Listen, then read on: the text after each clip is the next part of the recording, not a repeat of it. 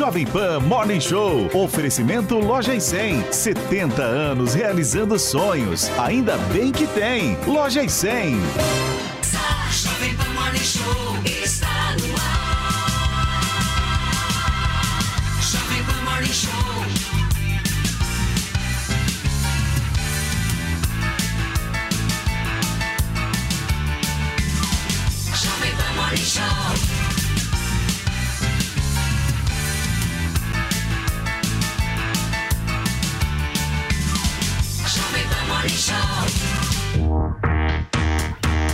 Excelência, bom dia, ótima quinta-feira para vocês que nos acompanham aqui na Jovem Pan News. Começa o nosso Morning Show e no programa de hoje vocês verão que na reta final para o primeiro turno das eleições, Ciro Gomes sobe o tom contra Lula e Bolsonaro e Simone Tebet criticam a busca pelo voto útil.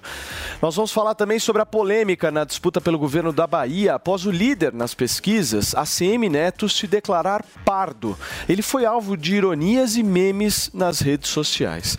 E no entretenimento, Silvio Santos volta a gravar programa no auge dos seus nada mais nada menos do que 91 anos.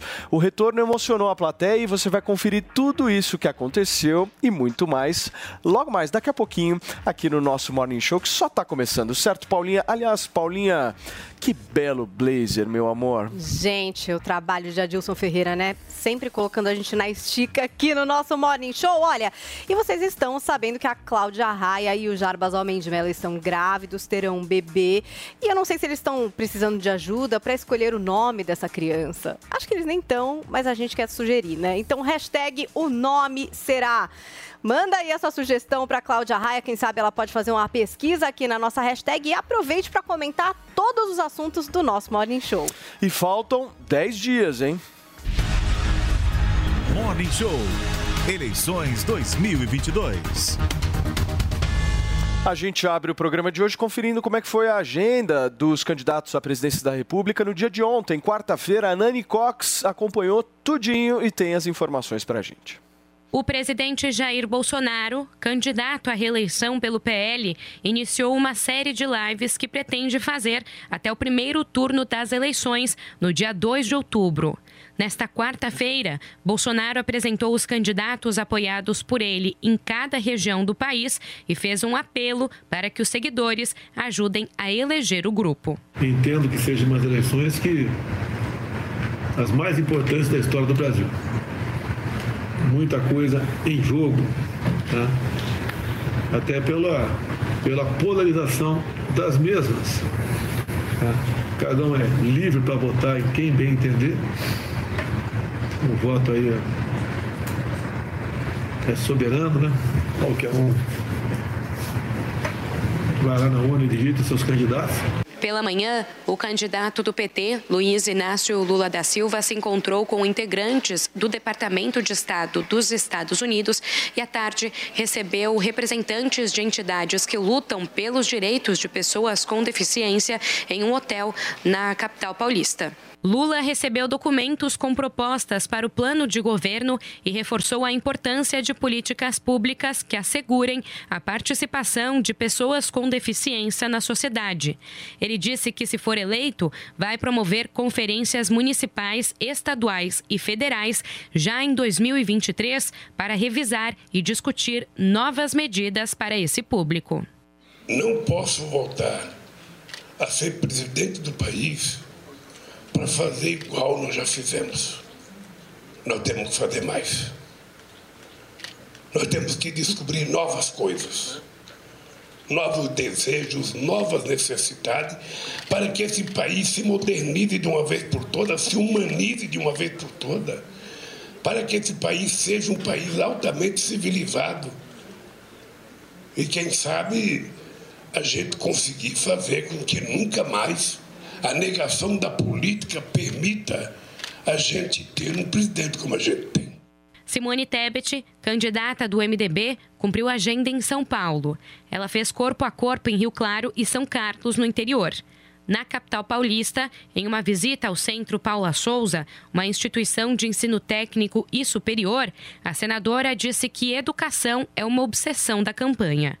Tebet disse que a campanha de Lula pelo voto útil é um desrespeito à democracia e ao povo brasileiro e se colocou como alternativa. Se nós quisermos fazer uma análise fria e entender o que é o voto útil, né, aqueles que não querem a, re, a, a eleição do ex-presidente da República têm que votar em mim. Eu sou a única que tenho condições de derrotar o ex-presidente Lula. Então, se é o voto útil, eu sou o voto útil. Eu represento a, a, a, a única saída que o Brasil tem de não voltar com fórmulas ultrapassadas, fórmulas antigas, de um governo que permaneceu quatro mandatos, não fez o dever de casa numa educação de qualidade e, por isso, é um, hoje o Brasil é um um castelo de areia que não se sustenta nas bases mais sólidas. Então, se for voto útil por voto útil, eu sou o voto útil. Nós, nós somos a candidatura de centro capaz de unir o Brasil, fazer o Brasil voltar a crescer, gerar emprego e renda para a população brasileira. O candidato do PDT, Ciro Gomes, participou de uma sabatina promovida pela FAAP e pelo jornal O Estado de São Paulo. Ciro descartou racha no partido diante de informações de que dissidentes da legenda estariam fazendo uma carta em apoio à candidatura de Lula. Disse que nunca elogiou Bolsonaro e acusou o PT de financiar um gabinete do ódio para lançar notícias falsas contra ele. Ciro ainda afirmou que foi o único entre os candidatos ao Palácio do Planalto que agiu a favor do impeachment de Bolsonaro bandido, despreparado, e por isso eu sempre fui oposição ao Bolsonaro. Eu fui às ruas pelo impeachment do Bolsonaro. Eu assinei três pedidos de impeachment do Bolsonaro. Eu fui à, à, à, Corte Internacional de Haia representar contra o caráter genocida do governo Bolsonaro, porque o Brasil tem 3% da população do mundo e aqui morreram 11% das pessoas que morreram de Covid-19. Ninguém fez oposição. Sabe quantas vezes o Lula foi às ruas pelo impeachment do Bolsonaro? Nenhuma. Sabe quantos pedidos de impeachment Lula assinou contra o Bolsonaro? Nenhuma. Muito bem, gente. Está aí um bom resumo das agendas de ontem dos candidatos à presidência da República. Guguinha, para sua alegria, ó quem está bem atrás de você. Os dois, ó, para ficar te olhando, Não, olhando pô, na sua nuca e dando aquela fungada. Ficar de costas é certo? é perigoso. Hein? Paulinho Figueiredo de volta ao programa. Tudo bem, meu ursão querido? Você está bem, querido? Como é que foi lá em Nova York? Tudo certo? Tudo bem, Paulo. É, bom dia a todos, bom estar de volta. Foi uma loucura em Nova York. É, muita impressionante o carinho do povo ao receber o presidente Bolsonaro aonde quer que ele passe, né? E foi muito, muito bacana. É, foi, é, tive a oportunidade de conversar bastante com o presidente, sentir um pouco do clima, o que, que ele está pensando, o que, que ele está sentindo, e ouvir as pessoas também em volta do gabinete, as pessoas é, em primeira pessoa, aquela conversa no pé de ouvido que não dá para a gente fazer à distância, e fiquei muito bem impressionado com, com esse clima de otimismo que está cercando a campanha do presidente, ao contrário do que dizem os jornais. Muito bem. Paulinho, eu queria entrar no assunto de voto útil com você, né? Porque eu vejo a Simone Tebet e o Ciro Gomes agredindo justamente quem está buscando esse tipo de voto, dizendo que isso é um atentado contra a democracia. Como é que você enxerga? Bom, isso está sendo construído basicamente pelos institutos de pesquisa, né, Paulo? Por alguns institutos de pesquisa, basicamente, principalmente pelo IPEC e pelo Datafolha, que começaram a dar aquela sinalização nos últimos dias de que daria para o Lula vencer no primeiro turno. Isso é uma narrativa que vem sendo fomentada pela campanha uh, do ex-presidente Lula e também incensada por muitos jornais e por muitos jornalistas. E é uma campanha, é uma, é uma estratégia boa para a campanha do, do Lula por um motivo muito simples. Mesmo que não aconteça, e certamente não acontecerá, mesmo que não aconteça, ela drena alguns votos em direção ao Lula e leva, levará é, ou levaria o candidato mais forte para o segundo turno. E é um bom exemplo sobre como as pesquisas de opinião têm sim influência na decisão na tomada de decisão das pessoas. Às vezes, alguns apontam alguns levantamentos para dizer: não, pesquisa não influencia voto, não influencia voto. Perguntam para as pessoas o quanto que elas votam baseado em pesquisa e elas sempre dizem que votam pouco. Mas, na verdade, é, essa decisão é muito menos, essa influência é muito menos consciente do que inconsciente. Então, nesses momentos especificamente, se você tivesse, por exemplo, se você tivesse levando em conta o levantamento do Paraná Pesquisas, é um instituto que teve um grau de acerto bastante bom na última eleição, Se você fosse levantar o, levar em conta o Paraná, o Lula tem 40%. Então não teria, teria muito poucas chances de levar a eleição no primeiro turno. Mas aí quando você vai lá para o IPEC, Datafolha, você começa a ver 47, aí depois você vai retirar os votos válidos, aí dá a impressão de que ele tem sim a chance de vencer no primeiro turno. E aí muitos dos eleitores de esquerda, e a maior parte dos eleitores do Ciro Gomes e da Simone Tebet são de esquerda, não todos, mas muitos são, acabam falando assim: ah, vamos botar logo no Lula porque a gente liquida essa fatura no primeiro turno. Eu aposto com vocês que isso não vai acontecer, mas mesmo que não aconteça, essa drenagem favorece, né? O Lula, digamos que ele hoje tenha, digamos, só para efeito imaginário aqui, que ele tenha 38, 40%, se ele conseguir ali drenar dois pontos, três pontos do Ciro, da Simone Tebet, ele vai, ele vai mais forte já para o segundo turno. E, e, de novo, quem, quem propicia essa coisa é a união entre uh, institutos de pesquisa, uh, as campanhas, obviamente, a estratégia de campanha do Lula e também a imprensa. Você vê como essa, essa coisa de política é engraçada, né? Por exemplo, você pega o Ciro Gomes. O Ciro Gomes está sendo muito criticado por ter sentado com o Monarque. E esse papo, por exemplo, com o Monarque é um papo realmente curioso, né? Que a gente nunca imaginou o Ciro sentando com o Monarque, certo? E ele está sendo muito criticado em relação a isso, né? O meu ponto para você, minha querida Zoe Martinez, é o seguinte: Ciro Gomes está virando de direita?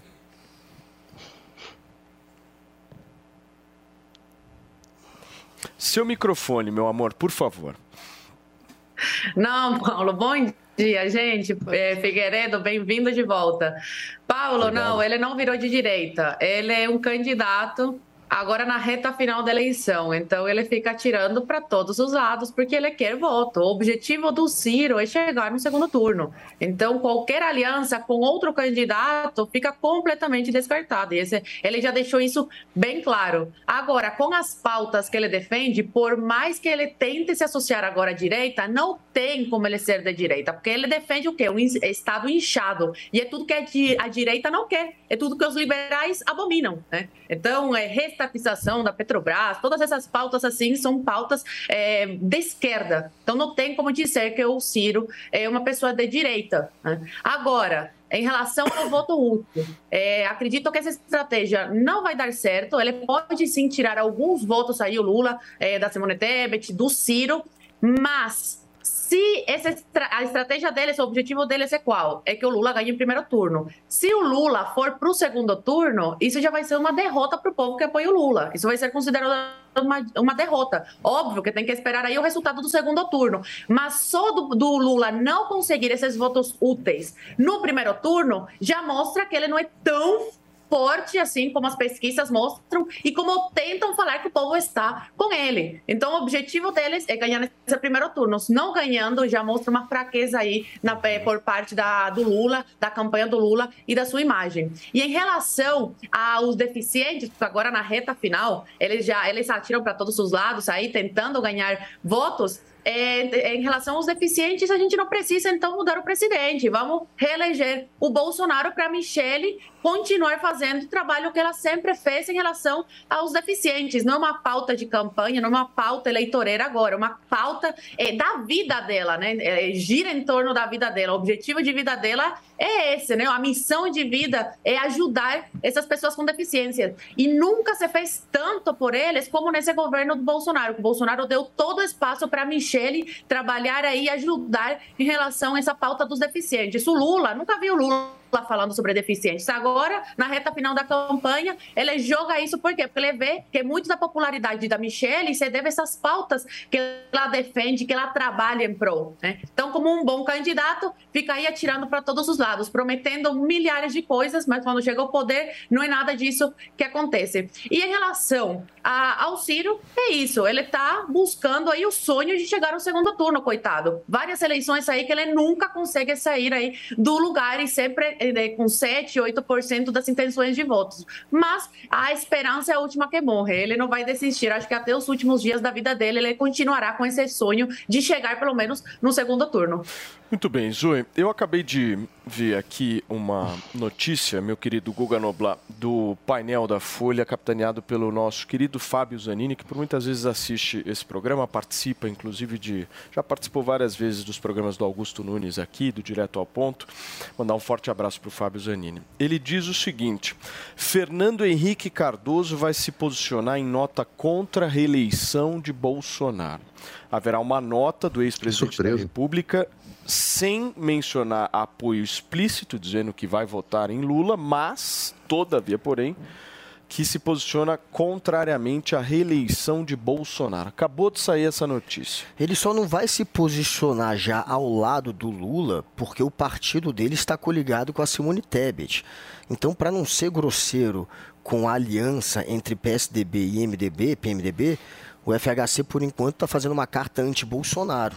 Mas é óbvio que ele vai votar no Lula e que ele estará ao lado do Lula, se for necessário, no segundo turno, assim como o Mas Serra. desde um faz tempo, né? Já Não é faz uma- tempo. Exatamente uma o FHC ele já sinalizou isso meses atrás. E ele faz parte de um círculo de ex-candidatos a presidente e ex-presidentes que se que estão agora em torno da candidatura de Luiz Inácio Lula da Silva. Tem Cristóvão Buarque, tem a Marina Silva, o José Serra, pelo jeito, vai entrar nessa, Fernando Henrique Cardoso, Geraldo Alckmin, Henrique Meirelles, que foi candidato. Ou seja, é uma turma muito grande. Só está faltando quem? Ciro Gomes. Ciro Gomes não quis fazer parte. Talvez se Ciro fosse um Brizola, abriria mão dessa mágoa. Você vai ficar com rancor do Ciro? Olha, eu não, eu não guardo rancor de ninguém. O, o Ciro tem que estar preocupado é com o rancor que ele está gerando a- na esquerda. Inclusive, na última pesquisa eleitoral, subiu em quatro pontos a rejeição ao Ciro. O Ciro tem 54% de rejeição, mesmo número do Jair Bolsonaro. Rejeição recorde dele. E provavelmente. O motivo disso é a esquerda que está começando a se voltar contra o Ciro. O Ciro está virando, sim, um candidato de centro-direita. Ele quer passar essa imagem. Ele começou a carreira dele à direita. Ele começou num partido da direita, que tinha vindo da arena da, que representava é, o partido militar. E depois ele migrou para a esquerda. E agora ele faz um trabalho de tentar conquistar os votos do centro-direita. Mas você acha que é para agora isso? Você acha Não, que... claro que talvez ele Eu tenta acho que é construir. mirando lá na claro, frente, ele né? está construindo isso para agora e para frente. Ele quer, óbvio, tentar chegar ao segundo turno com isso, mas ele sabe que é improvável. E, claro, numa próxima eleição, que ele se candidatará, se candidatará provavelmente, Ele apesar não de falou que negar, não vai sair? apesar de negar, como já negou no passado, ele tem idade para ser candidato de novo. Deve sim ser mais uma vez, até porque não vai ter o Lula para disputar com ele. O Lula provavelmente pela idade será a última eleição e o Lula está prometendo acabar com a reeleição, veremos se cumprirá essa promessa. Então o Ciro, ele quer sim ser um candidato hoje com essa imagem. Tanto que, se você for ver, o MBL tá parte do MBL está fazendo um discurso pró-Ciro ou favorável ao Ciro. Parte da direita está embarcando na candidatura do Ciro e a esquerda, sim, está começando a abandoná-lo. É, essa questão do voto útil é muito simbólico o Lula ter ao lado dele todos esses nomes de peso. Ele conseguiu agora, sim, formar aquela frente que ele queria formar, a frente democrática contra esse governo que ameaça a democracia, que ameaça não aceitar resultado de eleição, que ameaça convocar o exército, intervenção militar por meio do artigo 142. O o Lula, ele queria já passar essa imagem de que era um governo de centro, um governo de união, um governo a favor da democracia. E agora, enfim, na reta final, ele está conseguindo, e graças ao apoio de Jair Bolsonaro. Ninguém tem feito mais pelo Lula do que o presidente Bolsonaro. A última, o último tiro de canhão no pé, que está sendo visto por muitos analistas como o erro final que pode dar vitória para o Lula no primeiro turno, foi o Bolsonaro ter dito lá da varanda que se não tiver 60% dos votos nessa eleição é porque há algo errado. Então, mais uma vez, ele colocou em dúvida a eleição, o sistema e se aceitará o resultado.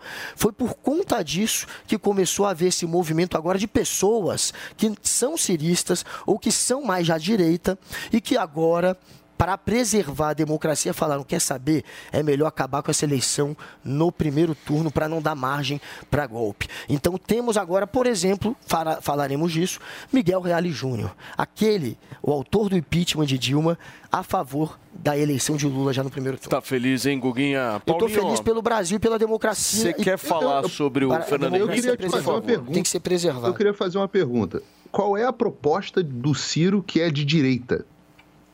Qual é a proposta do Ciro, que é de direito? De fato, se você for ver pelas propostas econômicas, não tem. Mas ele está conseguindo Não, não, fazer um qualquer, discurso. não, não só ele econômica. está pegando a Escolhe- direita. Escolhe uma, uma área. Pela proposta, não é- mas não é pela proposta que É ele está construindo pontes com a direita. A ele está construindo pontes com a direita pelo ataque ao, ao PT, pelo, a partir do antipetismo, que ele está criando esse laço. A partir de críticas Então não tem também. como achar o a- de direita, só porque ele é oposição? Peraí, Paulo, você não perguntou, estou te respondendo uma boa.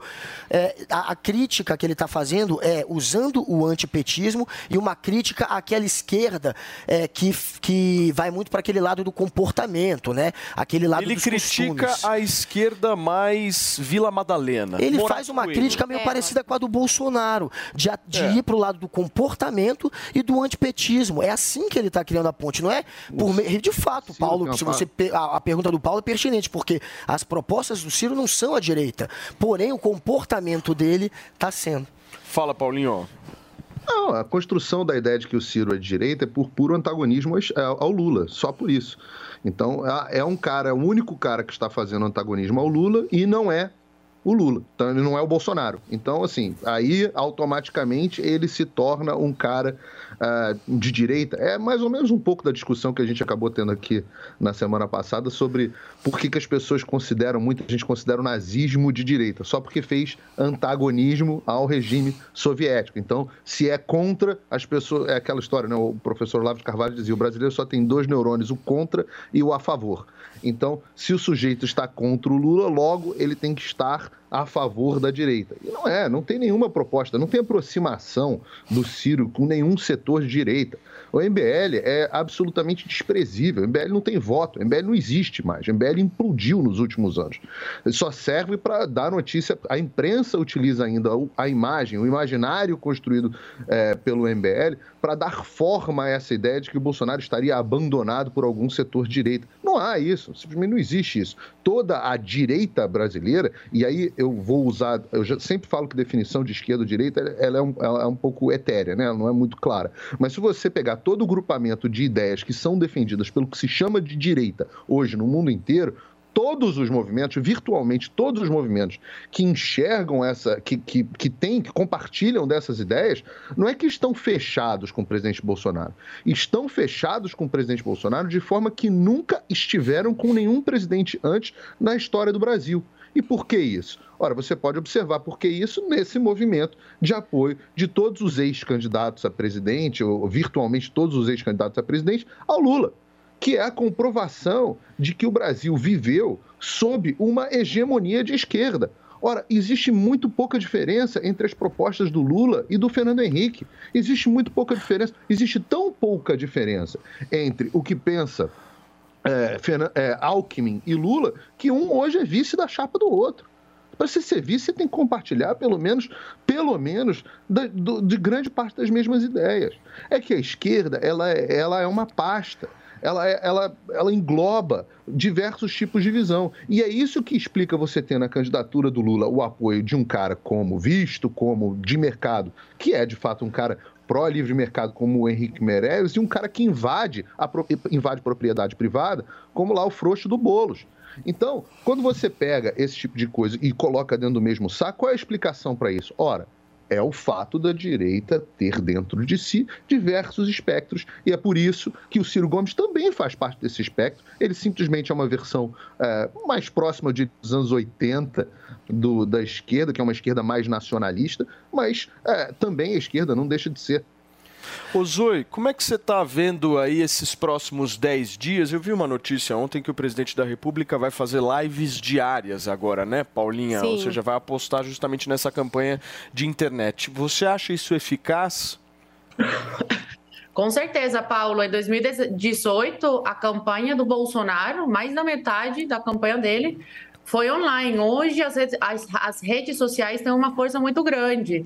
Aí isso você dá o motivo da, do Supremo e de muita parte da esquerda quererem censurar, quererem tirar vídeos antigos, quererem derrubar aí vídeos do Bolsonaro, por exemplo, o discurso dele na ONU. A isso se deve tanta censura, porque hoje as pessoas estão migrando para a internet. É muito difícil quem assiste TV como antigamente. Né? Hoje as propagandas eleitorais na TV não têm tanta força, tanto engajamento como na época que não tinha internet. Hoje todo mundo, para se informar, é, procura é, diversificação de, de notícias, né? Porque antigamente era só o monopólio aí das grandes, dos grandes veículos de comunicação. Então as pessoas é, procura, procuram hoje se informar diretamente da fonte. Então vão no Instagram do Bolsonaro, vão nas redes sociais do Lula e tentam é, ler a notícia diretamente aí da fonte. Então, uma estratégia muito positiva, mas também não descarta aí a da rua, que o Bolsonaro todo, nesses meses agora de campanha, o Bolsonaro foi para as ruas, não fugiu das ruas, deu sua cara tapa, foi lá recebido pelo povo, fez a sua, a sua manifestação depois aí do desfile do dia 7 de setembro e lotou as ruas também. Então, o Bolsonaro ele está dividindo aí sua campanha não só no, é, na internet, mas também nas ruas, né? Porque uma coisa não exclui a outra. E também vejo muita. É que o Bolsonaro está muito focado atualmente na eleição do, do Congresso, né? Em colocar aí mais é, pessoas alinhadas à sua ideologia no Congresso, porque nesses quatro anos aí de governo ele sentiu é, essa necessidade para apoiar, é, aprovar projetos, principalmente na, no Senado, que ele não tem tanto apoio, né? Ele não tem pessoas alinhadas com ele ideologicamente, que defendem as mesmas bandeiras. Então ele vai fazer também algum, algumas lives e vídeos apoiando, falando nomes aí dos candidatos dele nos estados, no, nos estados, né, para tentar é, é, colocar na, no Congresso o maior número de pessoas alinhadas, não só com ele, mas com a grande parte do povo brasileiro. Estamos na reta final, né, Paulo? Perfeito, Agora.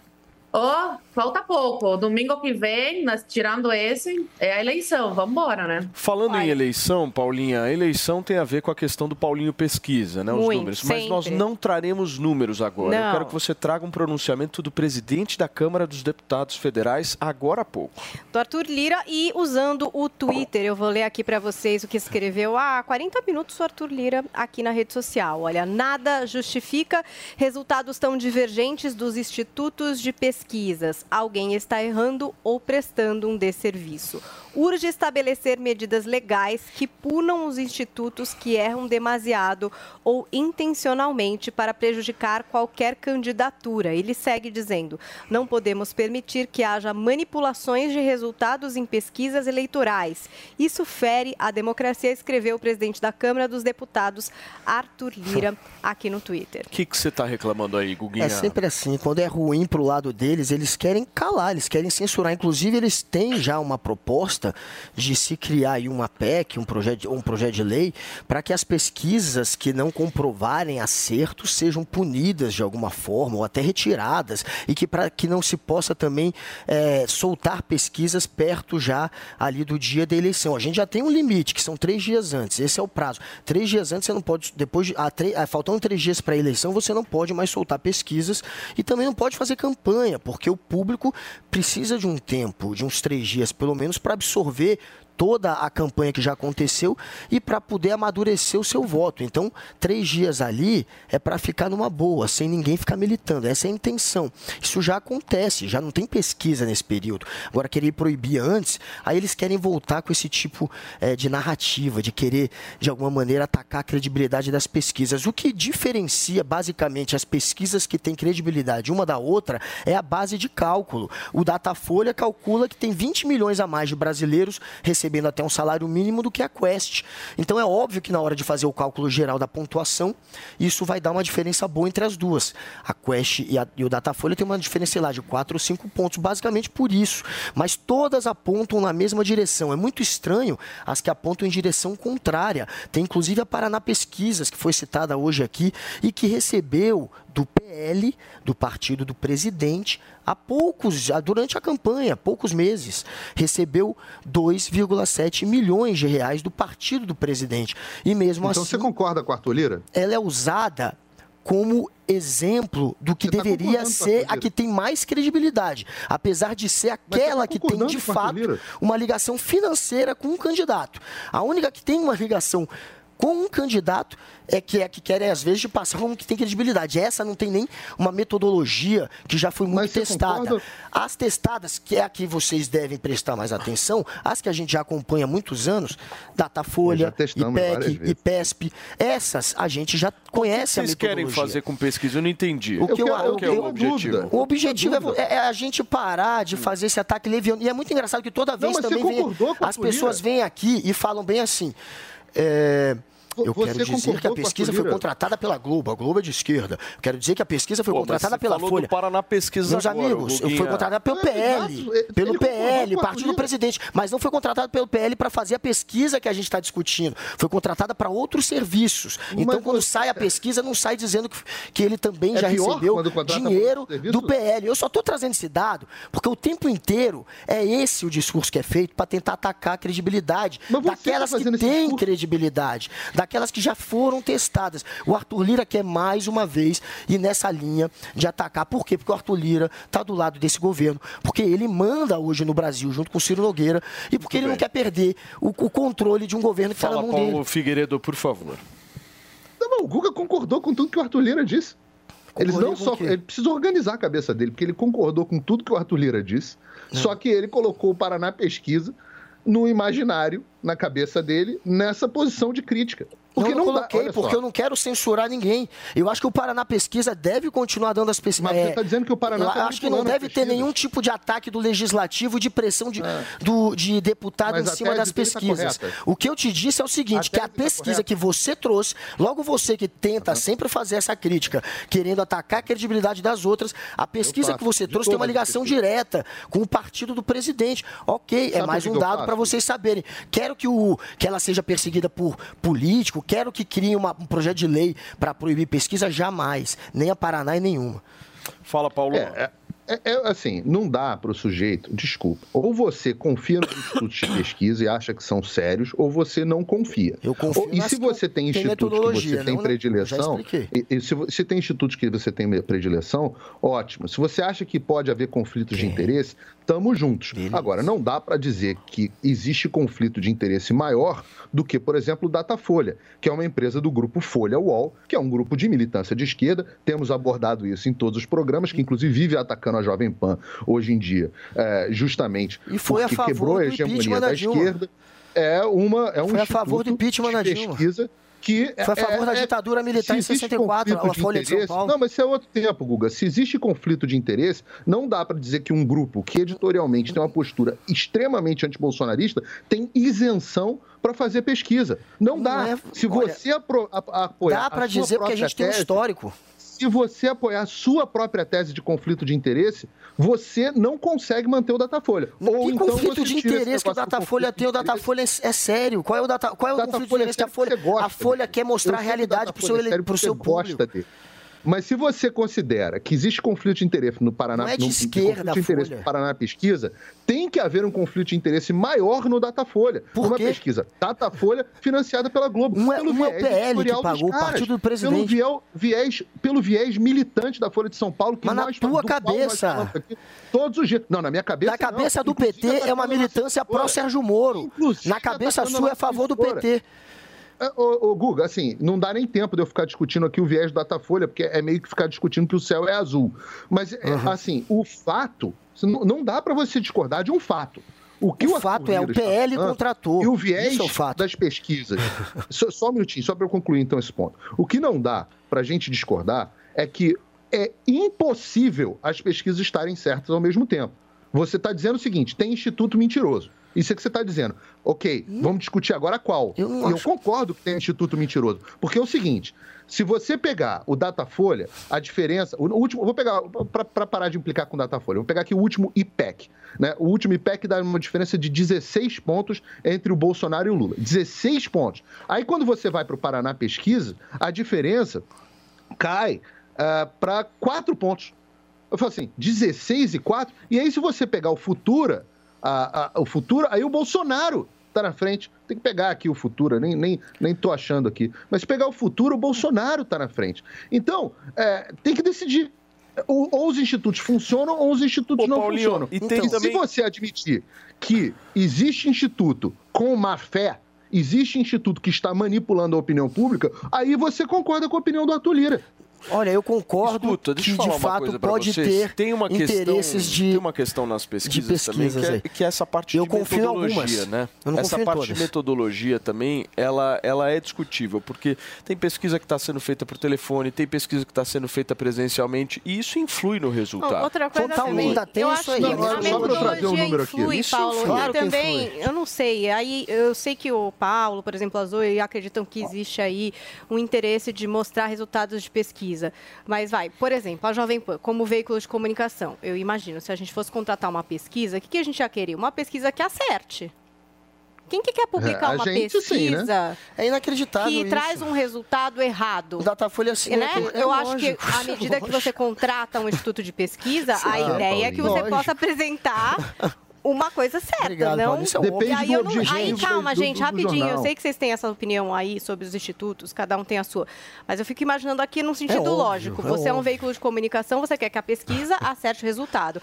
Se essa pesquisa não acerta nunca o resultado, o que, que você faz? Para de contratá-la. muda de instituto de pesquisa. Depende então, um do pouco da objetivo. credibilidade desses institutos Claro. não são ligadas ao índice de acerto Óbvio. deles. Por que, que um veículo vai investir 100 mil ou quantos mil para 250 sempre errar o vezes. resultado todos os anos? É, É isso que Eu é uma explico, coisa eu de explico, lógica. Paulinho. E aí Não, eu, o- podem eu explico, desenvolver aí. Peraí, Foi uma de pesquisa. Calma, calma. Ele falou, ele- Calma. Ele vai explicar- Calma, Paulinho, ó, se eu tá estiver muito errado- nervoso. Fiquem Não, é calmos, é- gente. É apenas Você vai falar, uma conversa. deixa eu só, porque eu quero entender, eu quero que o Paulo Figueiredo possa responder a Paulinho. É, vamos com calma. Você vai ter oportunidade de falar, querido. Aqui não, Não, é mas- Paulinho de Moraes, não, viu? Calma, gente. Por favor, Paulo Figueiredo. Hoje tá bem Vamos lá. tranquilo o programa, Tá, né? tá maior paz, parece sexta. Vai. Paulinha, eu sempre falo que eu gosto das suas perguntas porque elas são honestas. E eu realmente acho que você fez uma pergunta honesta e legítima agora. Essa é a forma como a maioria das pessoas pensam.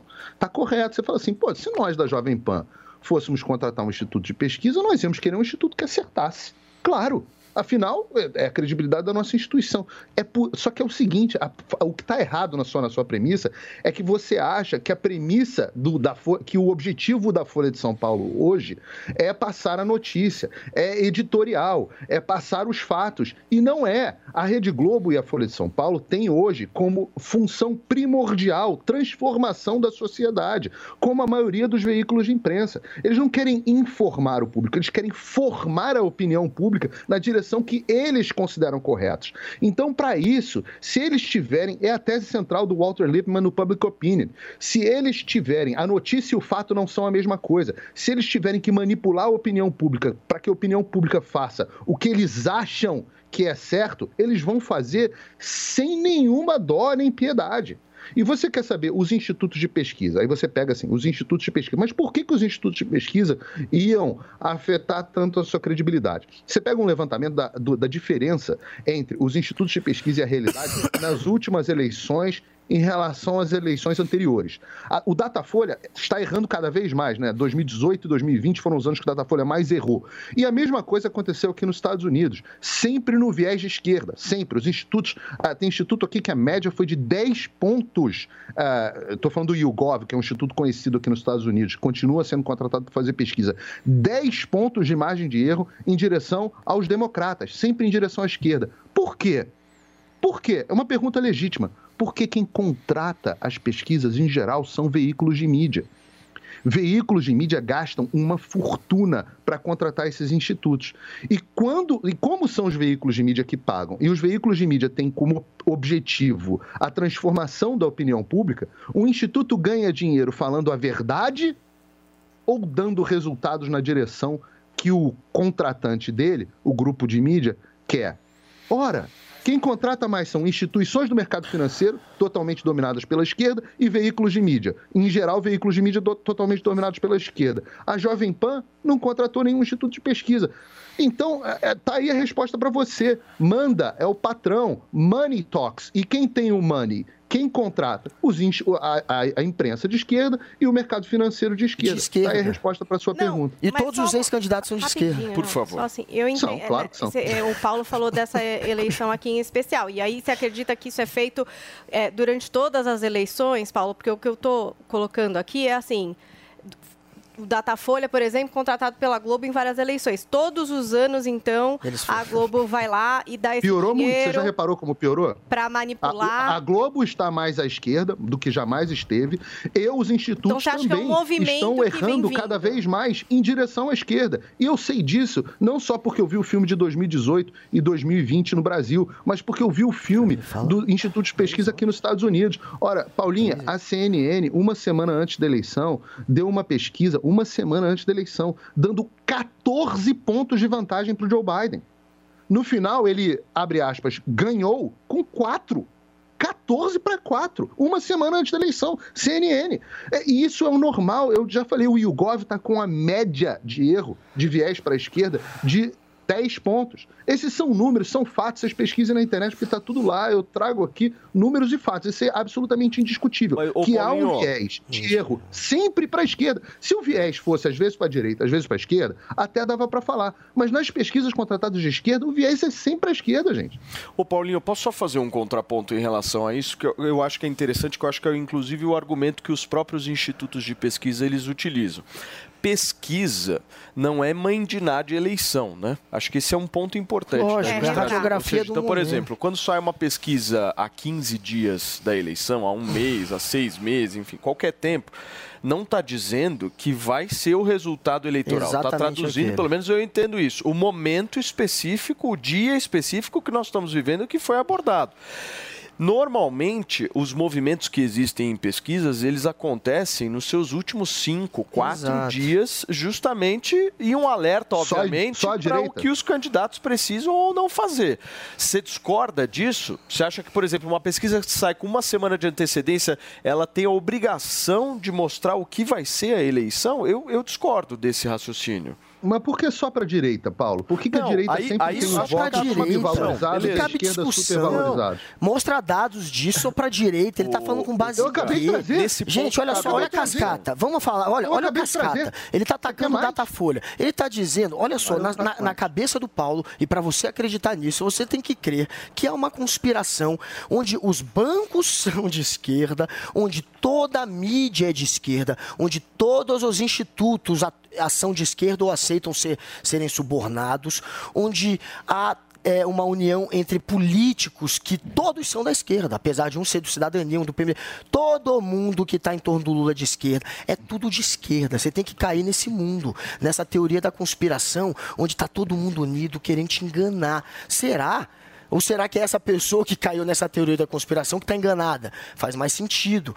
Os, os, é, é, métodos de pesquisa, eles são diferentes, eles apresentam resultados diferentes pela metodologia e pela base que é calculada. Agora, todas apontam para a mesma direção, porque é óbvio que é isso que está acontecendo. O Lula está muito na frente. E aí eles atacam o Datafolha. Se vocês falar para qualquer petista que a Globo ou que a Folha é de esquerda, ele vai rir da sua cara. Porque a Folha e a Globo foram favoráveis, por Uau, exemplo, ao impeachment da Dilma. Foram favoráveis, por exemplo, à ditadura de 1964. Como é que esses veículos são taxados agora como da esquerda? Eles são esquerdistas? Não tem, gente. Isso é papo de quem está querendo te ludibriar. A questão é que o Bolsonaro está tomando de fato uma sova e agora quer passar para você essa história de que talvez haja uma fraude, de que talvez tenha um erro. Então você tem que acreditar que os institutos estão errados. Se você acreditar nos institutos, você não acredita mais na possibilidade de fraude. E cai é, a narrativa golpista. Domingo que vem saberemos a verdade, certo, Paulinha Carvalho? E por falar na busca pelo voto útil, aqui como nós comentamos no programa, o PT conseguiu um apoio ontem, né? Esse apoio era previsível, na sua opinião, dona Olha, Paula? eu sei que a gente vai estabelecer isso hoje aqui no Morning, mas a Janaína Pascoal disse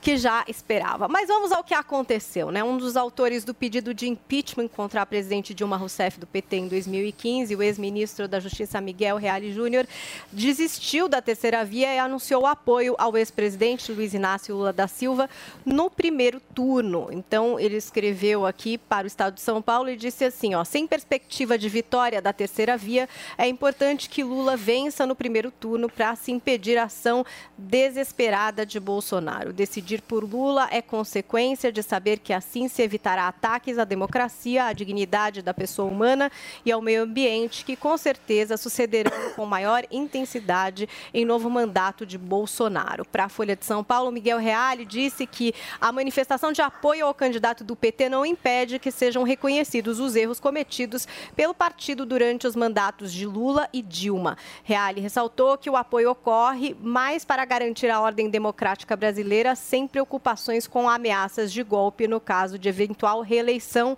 de Bolsonaro. Sobre o apoio de Reale ao candidato Luiz Inácio Lula da Silva, a presidente do PT, Gleisi Hoffmann, disse o seguinte: temos várias pessoas que participaram daquele processo de impeachment e que hoje avaliam que aquilo foi um erro e realmente teve problema com a democracia.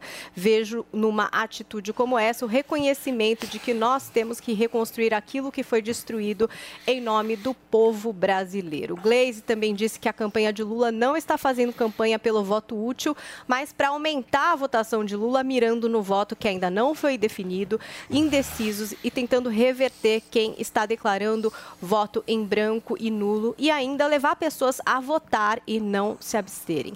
Miguel Reale Júnior foi ministro da Justiça do ex-presidente Fernando Henrique Cardoso do PSDB e filiado ao partido por 27 anos. Reale Júnior era apoiador da terceira via, chegou a endossar Simone Tebet do MDB e já havia se posicionado anteriormente contra o presidente Jair Bolsonaro, principalmente em questões que envolvem o Supremo Tribunal Federal e o Tribunal Superior Eleitoral. A candidata ao Senado, Janaina Pascoal, que assinou junto com o Reale o pedido de impeachment de Dilma em 2015, disse ao Estadão que já imaginava que o jurista seguiria por esse caminho. Olha o que disse a Janaína. Pela resistência do professor em ingressar no processo de impeachment e pelos pleitos que fez para eu desistir, eu já imaginava que ele fecharia com Lula. A chance de a esquerda voltar é real, até por isso me candidatei ao Senado, disse aí a Janaína Pascoal. Muito bem, Paulinha. A gente vai comentar esse e vários outros assuntos daqui a pouquinho aqui no Morning Show. Não sai daí.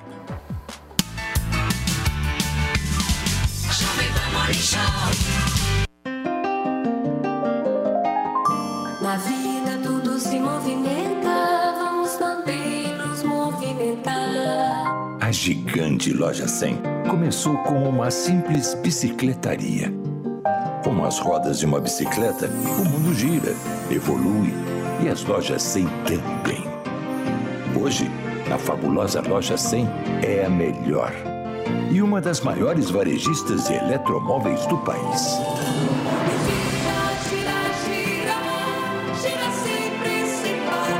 Tudo graças a milhões e milhões de pessoas como você, que todos os dias honram as lojas 100 com a sua confiança. Obrigado, minha gente. Há 70 anos, nosso mundo gira sempre por você.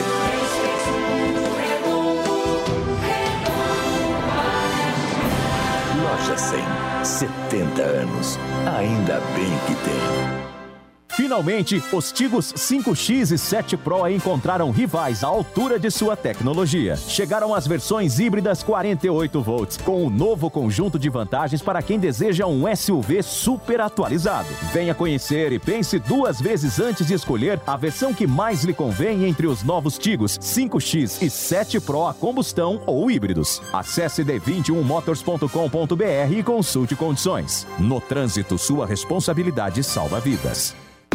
Agora você não vai mais ficar no tédio assistindo sempre a mesma coisa. Relaxa, para quem sofre de falta de conteúdo, a cura é a Sky. Com a Sky você tem o melhor da programação e pode acompanhar os jogos do seu time do coração, séries, filmes, desenhos e todas as informações jornalísticas. Só a Sky tem uma programação para agradar todos os gostos da sua família. E tem mais, baixando o DirecTV Go, você tem acesso a todos esses conteúdos de qualquer lugar. Pagar, seja pela TV, celular ou computador. E são diversos planos que cabem no seu bolso. É isso mesmo, planos a partir de R$ 79,90 com 110 canais. Assine agora, ligue 3003-0220. Na dúvida, vai de Sky. Você sabe que time vai ganhar o Brasileirão? Sabe quem vai fazer mais pontos na NBA? Entende tudo de Fórmula 1? Então não perca tempo. Entre na vaidebob.com e comece a usar seu conhecimento esportivo para se divertir e ganhar dinheiro. São as melhores ODBs do mercado em plataforma segura e fácil de usar. Vaidebob.com, a melhor plataforma de apostas do mundo agora no Brasil. A nova família de extra pesados da Volkswagen Caminhões e Ônibus tem a força e a robustez que você precisa e o conforto e a segurança que cuidam de você a cada quilômetro. Adquira já o seu com uma promoção imperdível. Na compra de uma cota, você concorre a um Volkswagen Delivery 11180. Serão até seis sorteios. Consulte consórciomage.com.br barra VWCO. Consórcio Mage Volkswagen Caminhões e Ônibus. Pensar no futuro é agir agora. Desfrute de momentos saborosos no Barcelos, a melhor rede de frango na brasa do mundo. Sucesso em 20 países e agora em Moema. Experimente deliciosas espetadas de frango ou filé mignon com nossos premiados molhos importados e diversas opções de acompanhamentos, além de petiscos, saladas, massas, sanduíches e caldos cremosos. Faça seu evento em um ambiente amplo e moderno com telões e teto retrátil sem custos de locação. Barcelos Moema, Rua Canário 544. Siga arroba Barcelos Moema nas redes sociais.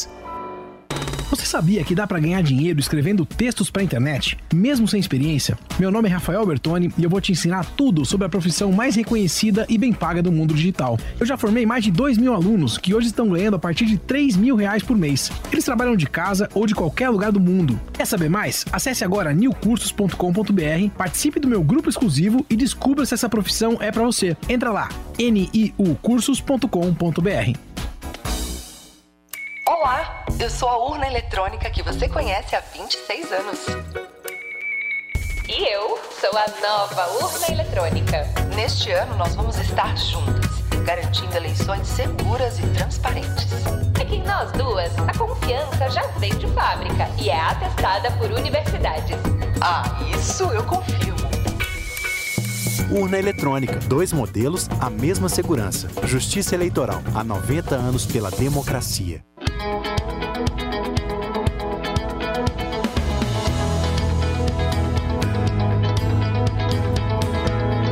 Mala pronta com Pat Leone. Olá, hoje a gente volta ao Catar para conhecer mais um pouco do país da Copa do Mundo de 2022. Doha, a capital, tem sido considerada uma das cidades mais interessantes do ponto de vista turístico e cultural do Oriente Médio. De fácil acesso e famosa por sua hospitalidade, Doha reúne atrações culturais, naturais e compras em shoppings de luxo. E para quem tem dinheiro para investir, o bairro certo é a Pérola, um distrito exclusivamente pensado para investidores do mundo todo. Sua geografia, vista de cima, remete a um colar de pérolas para relembrar a antiga tradição da colheita de pérolas no Catar.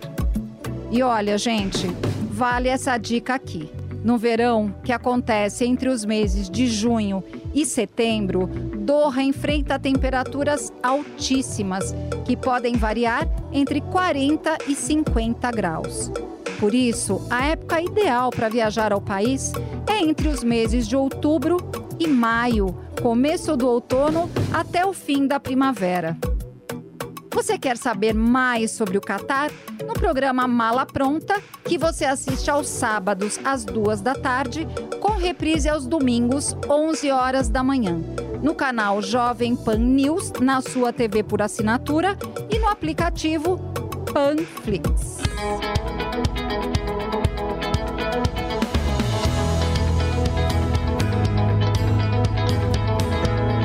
Mala pronta com Pat Leone.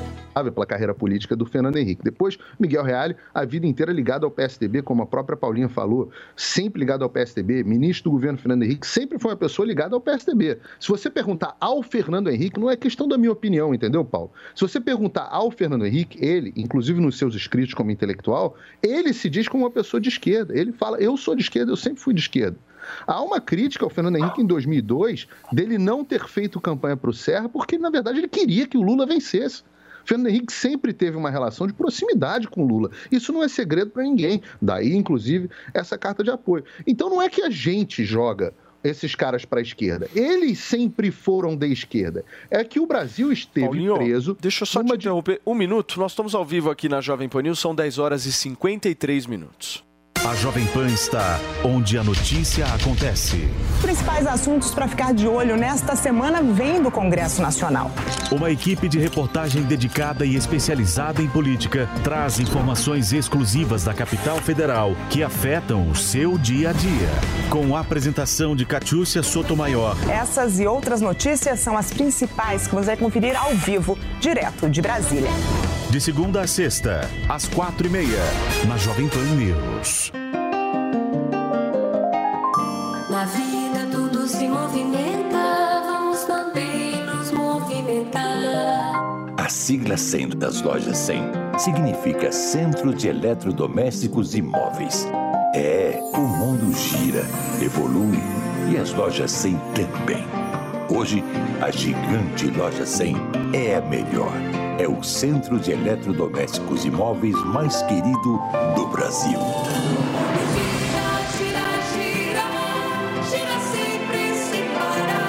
Graças a milhões e milhões de pessoas como você, que todos os dias honram as lojas 100 com a sua confiança. Obrigado, minha gente. Há 70 anos, nosso mundo gira sempre por você.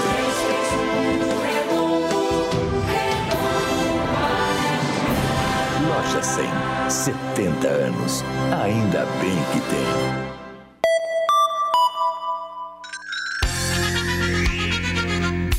Jovem Pan apresenta Conselho do Tio Rico. Senhoras e senhores, esse é o Conselho do Tio Rico aqui na Jovem Pan. Eu sou o Daniel Zuckerman e o Tio Rico tá aqui, ele vai te aconselhar. Tá e tem calor. Ah, Baixa o ar-condicionado, baixa a temperatura. Tá 16 aqui, pô. Eu tô suando. Você fica muito suado, tio. Puta, eu tô com uma saudade da gente fazer uma puta farra. Tinha uma época que eu vou falar, cara. Pois é, agora você tá com uma filha nova. Agora parei, aposentei, tio, não dá mais. Você emagreceu, que Emagreci a filha, não tô. Não faz mais nada da vida. Gostava de ir na Fórmula 1, um dia eu vou contar suas histórias na Fórmula 1. Puta, as festas da Fórmula Como 1. chama o cara que você recebia na tua casa? O Bernie Eccleston. O Bernie Eccleston. Caraca. O Bernie? Puta, o Bernie. A gente é vizinho ah, em Londres. Ele tem um apartamento, a filha dele tem um apartamento perto do nosso. E a gente, vira e mexe, a gente se vê ao longo do ano. É, ele adora Saint-Tropez, adora Cap Ferrat, esses lugares. E em São Paulo ele adora o Latambuí. Ele gosta? Ele adora. Eu falo, bom, o Latambuí é famoso, tal, mas eu chego lá e falo, tá bom, o que, que tem de novo? Ah, tem feijoada, mas de novo? ele adora, então eu vou com ele. Eu tenho que contar a história que ele ficou no pianinho lá no canto. tomou já- umas caipirinhas. Não, caipirinha. Umas. Ele tomava um balde. Eu não aguentava o cheiro mais da caipirinha do Bernie. Hoje ele deve estar com 90, 91 anos. Adoro ele. A idade média do Latambuí. Mas bom restaurante. Papai falava o seguinte: o restaurante bom é um quando você olha os clientes, todos de cabelo branco. É Aí é verdade. restaurante Aí bom. o e- cara sabe o que, que é, tradição. Temos que ir lá, viu? Adoro o restaurante Latambui. Mais uma coisa que a gente tem que falar. Você gosta de sair de restaurante, mas a gente ainda tem um medo generalizado no mundo. O que que você acha que é o sentimento humano? Como combater agora o pós-Covid, fim da pandemia, guerra? Cada hora tem uma coisa pra gente Zuki, eu saí de casa hoje de manhã e eu dirigi na Faria Lima. Eu vi muito trânsito. Eu nunca achei na minha vida que eu fosse gostar de trânsito. É verdade. Saudades. Hoje eu falei, puta, as pessoas estão saindo nas ruas, isso é maravilhoso. E brasileiro adora consumir. Né? O brasileiro, eu adoro o Brasil. Todo mundo fala, tio, com tanto dinheiro que você não vai pra fora, eu adoro o Brasil. O brasileiro é único. Então as pessoas consomem, saem, não sei o quê. Eu acho que agora, com parcimônia, né? Porque, pô, muita gente morreu, sabe que o buraco é mais embaixo. Quando Verdade. a crise é sanitária, Lógico. é tão ruim quanto a crise política, né? Mata um monte de gente. Nós vamos torcer pra andar agora. Tiramos máscara, agora estamos consumindo. O, bom, o Dória agora que vai, eleição, eleição, eleição, tirou a máscara. Falou, bom, vamos ver, né? Eu, eu odeio máscara, mas enfim, se tem que usar, tem que usar, né? Boa. E aí a gente, hoje eu vi, achei maravilhoso, a Faria Lima toda parada, nego estressado, buzinando. Falei, porra, é isso que eu preciso. Esse é o porra. espírito que a gente precisa voltar, né? Porque a cabeça humana, a parte psicológica que você defende muito. Minha mulher ficou dois anos dentro de um quarto enrolado em um plástico bolha. Falei, Betina, mas eu não- o que, que tá acontecendo? Não, é pra não pegar o vírus. Falei, bom, assim você vai morrer asfixiada. É, mas é isso que você tá falando. Pelo menos a gente volta a viver, isso é muito importante. E dentro disso vem um pensamento, vem uma frase, tio. Qual é? Agora o seguinte. É, Anotem. O ser humano, ele aprendeu muito nessa, nessa pandemia, né? Então quero deixar a seguinte frase. O que te fez ser grande hoje não é a mesma coisa que vai fazer você ser grande amanhã.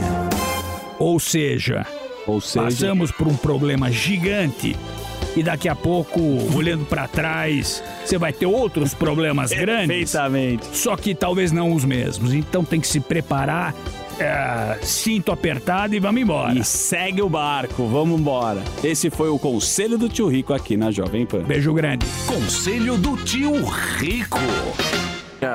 Nesse exato momento, nós estamos ao vivo aqui na Jovem Pan News, são 10 horas e 59 minutos, recebendo a todos que nos acompanham apenas pelo áudio. Você que está aí no carro, é, percorrendo várias cidades do Brasil ou em qualquer lugar deste planeta, nós estamos ao vivo aqui discutindo um pouquinho e entrando agora na campanha para o governo da Bahia, porque teve uma declaração do candidato ACM Neto que causou uma polêmica que a gente vai trazer aqui agora, certo, Paula? Sim, vamos conhecer um pouco mais, primeiro desse panorama da disputa pelo governo da Bahia. Então, por lá, o ACM Neto lidera a corrida para o governo do estado, segundo esse levantamento, inclusive, do Datafolha divulgado ontem. Ele tem 48% das intenções de voto nessa pesquisa estimulada contra 31% do Jerônimo, que é o candidato apoiado por Lula.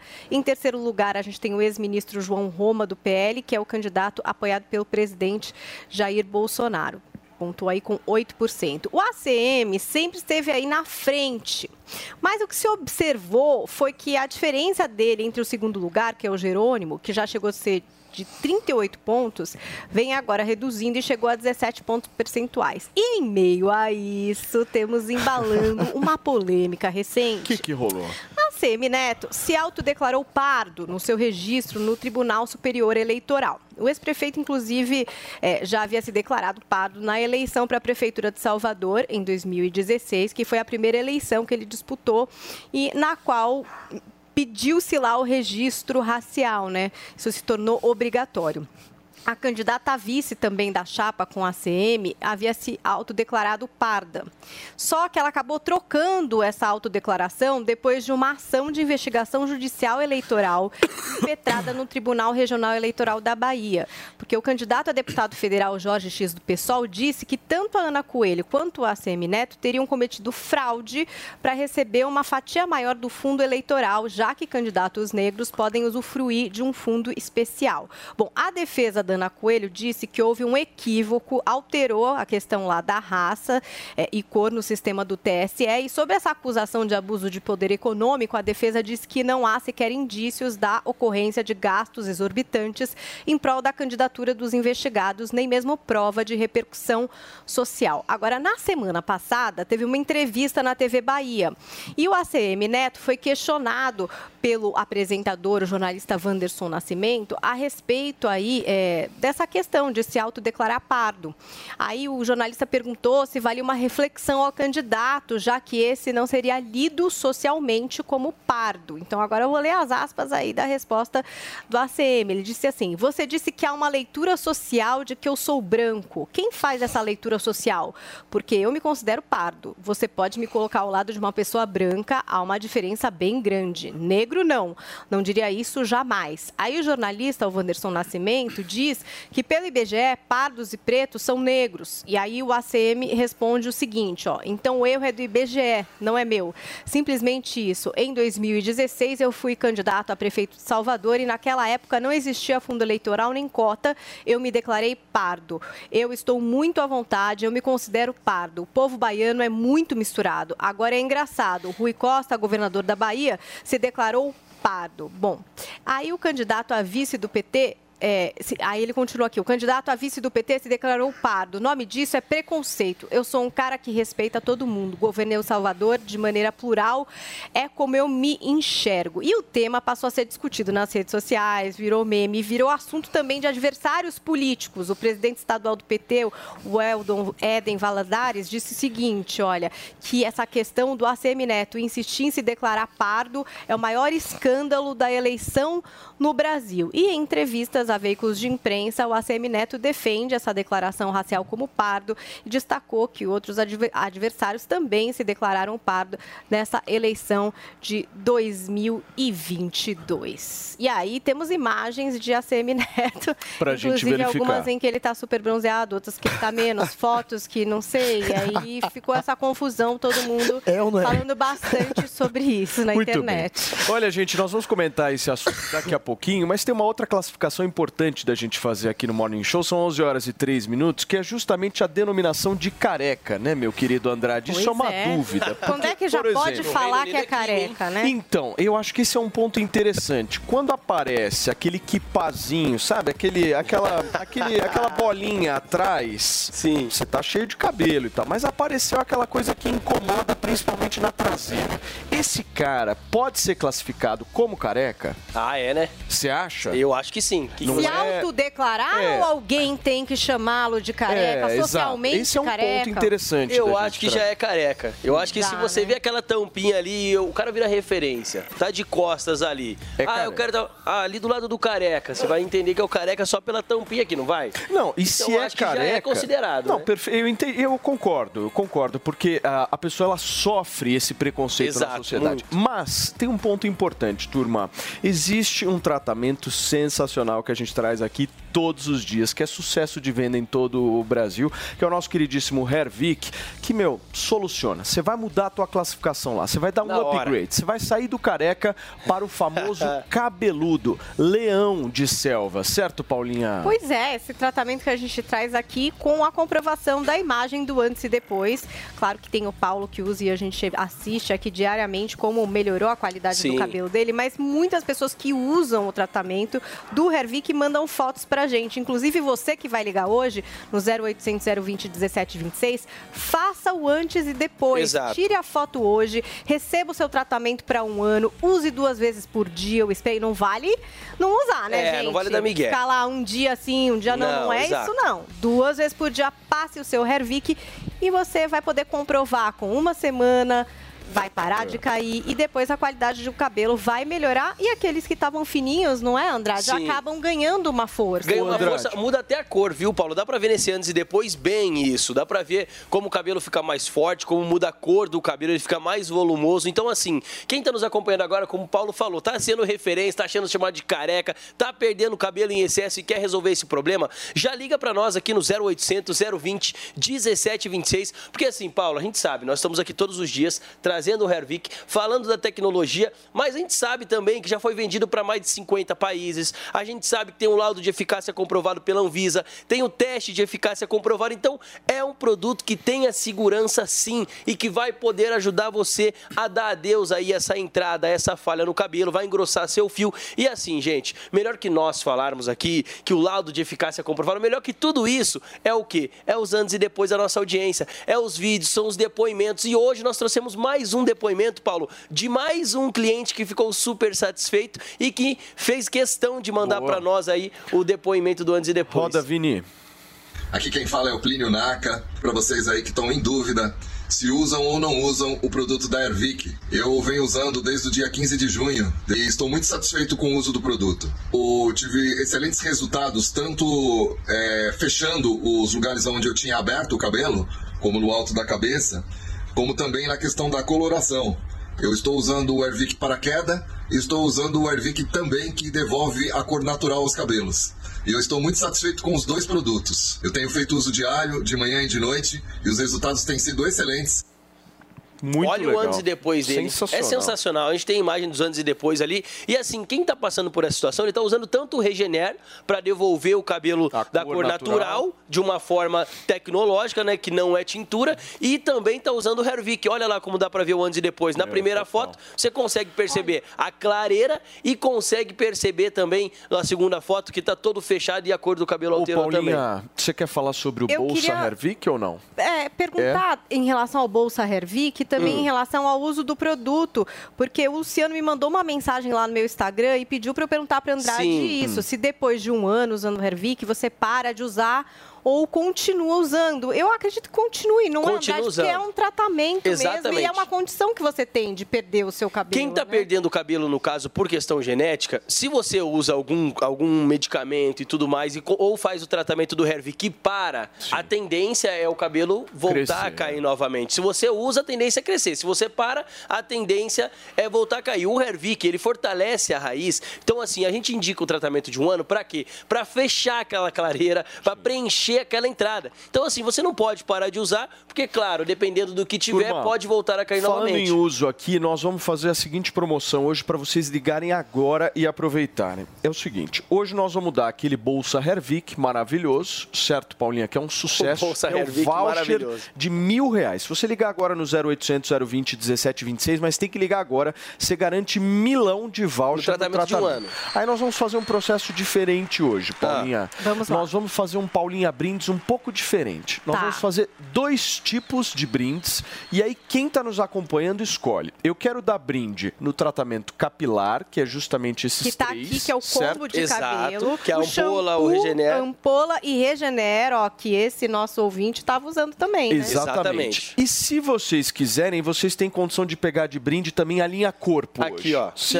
é maravilhosa. Que é maravilhoso. Inclusive, eu usei hoje Borivic aqui para hidratar a minha pele. Ó. Esse de estria é muito hidratante. Tem o de celulite, que é ótimo também. Vem com aplicador. São Muito dois. bacana. Pode escolher o brinde. Exatamente. então? Vamos fazer hoje assim, Mil então, de ó. voucher levou, e escolhe o ó, brinde. Bem claro pra nossa audiência, porque tem gente que liga lá e fala, não, mas eu quero só os brindes. Não, gente, ó, você tem que levar o tratamento de um ano do Hervik. Levando o Vamos tratamento de um ano, você garante o Bolsa Hervik, que é o voucher de mil reais pra utilizar na compra. O restante, que fica pouquinho, você parcela em até 10 vezes sem juros, com entrega ligação gratuita e escolhe ou a linha corpo, que é o redutor de estria, celulite medida, agora. ou a linha I capilar. 0800 020 1726. Aproveita até que horas? 11h20? Até às 11h20 só, mas tem que ligar rápido, Boa. Paulo. Aproveita, turma. O desconto é bom e o produto é de Exatamente. qualidade. Obrigado, André. 0800 020 1726. Muito bem. Paulinha, vamos voltar a falar sobre a questão do governo da Bahia aí. O que, que vocês acharam, ô, Guga Nova? Você tá rindo, né? Essa Por que, que você tá rindo, hein?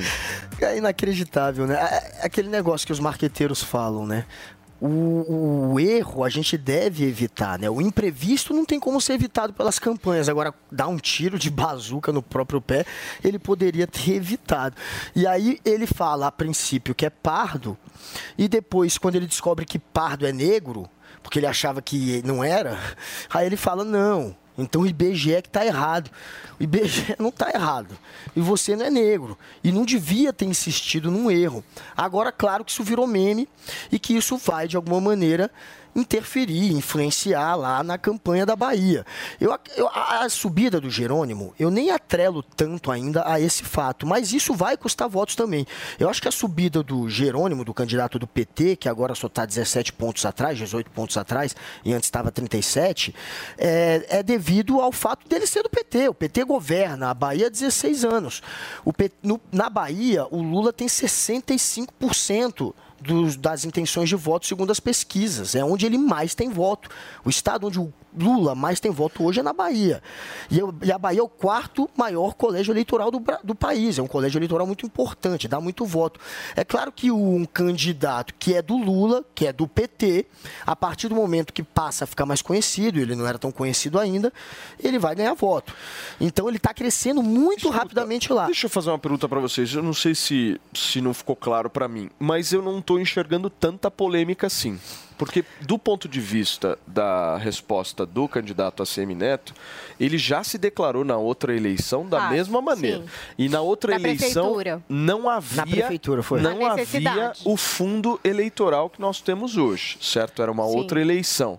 Qual que é a polêmica nisso? Ou seja, ele teria que ele teria que ter eh, trocado a declaração que ele Por fez causa do, da, anteriormente? que dá- do dinheiro que é. Eu não- eu não é compreendi. É isso que- Não, a questão é que ele não é. Ele deveria sim ter. Não ter dito da outra vez que era pardo, porque ele não é negro.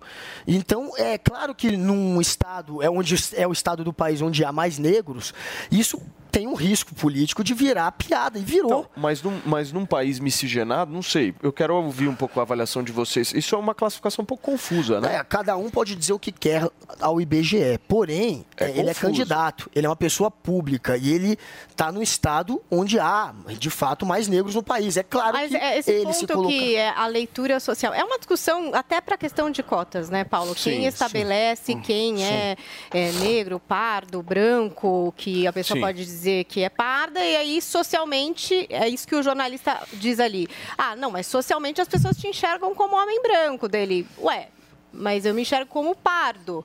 É, mas pardo, segundo o IBGE, IBGE só- é negro, negro. dele. Não, eu me considero Negro. pardo, não jamais negro. Aí também teve a história, Esse é e aí nessa questão de meme de internet, o fato dele estar bronzeado, assim. teve É isso também, que por isso que virou meio que uma coisa muito comentada na internet, pelo fato dele estar super bronzeado Se eles- naquela entrevista, enfim. Se ele sabe que não é negro, não insiste mais, não fala que o IBGE que tá errando. Aí acabou virando piada. E- Fala, Paulinho. Mas que babaquice, hein? É, não tem polêmica, é construção de polêmica. É, olha só, né? esses, esses momentos são os momentos onde nós, e eu acho ótimo trazer esse tipo de notícia, porque é aquele momento que as pessoas têm que botar a mão na cabeça e pensar assim: meu Deus, olha o estado de histeria psicótica em que colocaram a sociedade. As pessoas estão discutindo um Pantone, uma escala Pantone. Você sabe quem é a escala Pantone? Escala Pantone é aquela escala de cores que você usa para escolher a cor que você vai usar na publicidade ou então para pintar a parede. Aquilo é a escala Pantone. As pessoas estão separando as pessoas por uma escala Pantone de melanina. Isso, isso é uma sociedade doente. Isso é doença mental.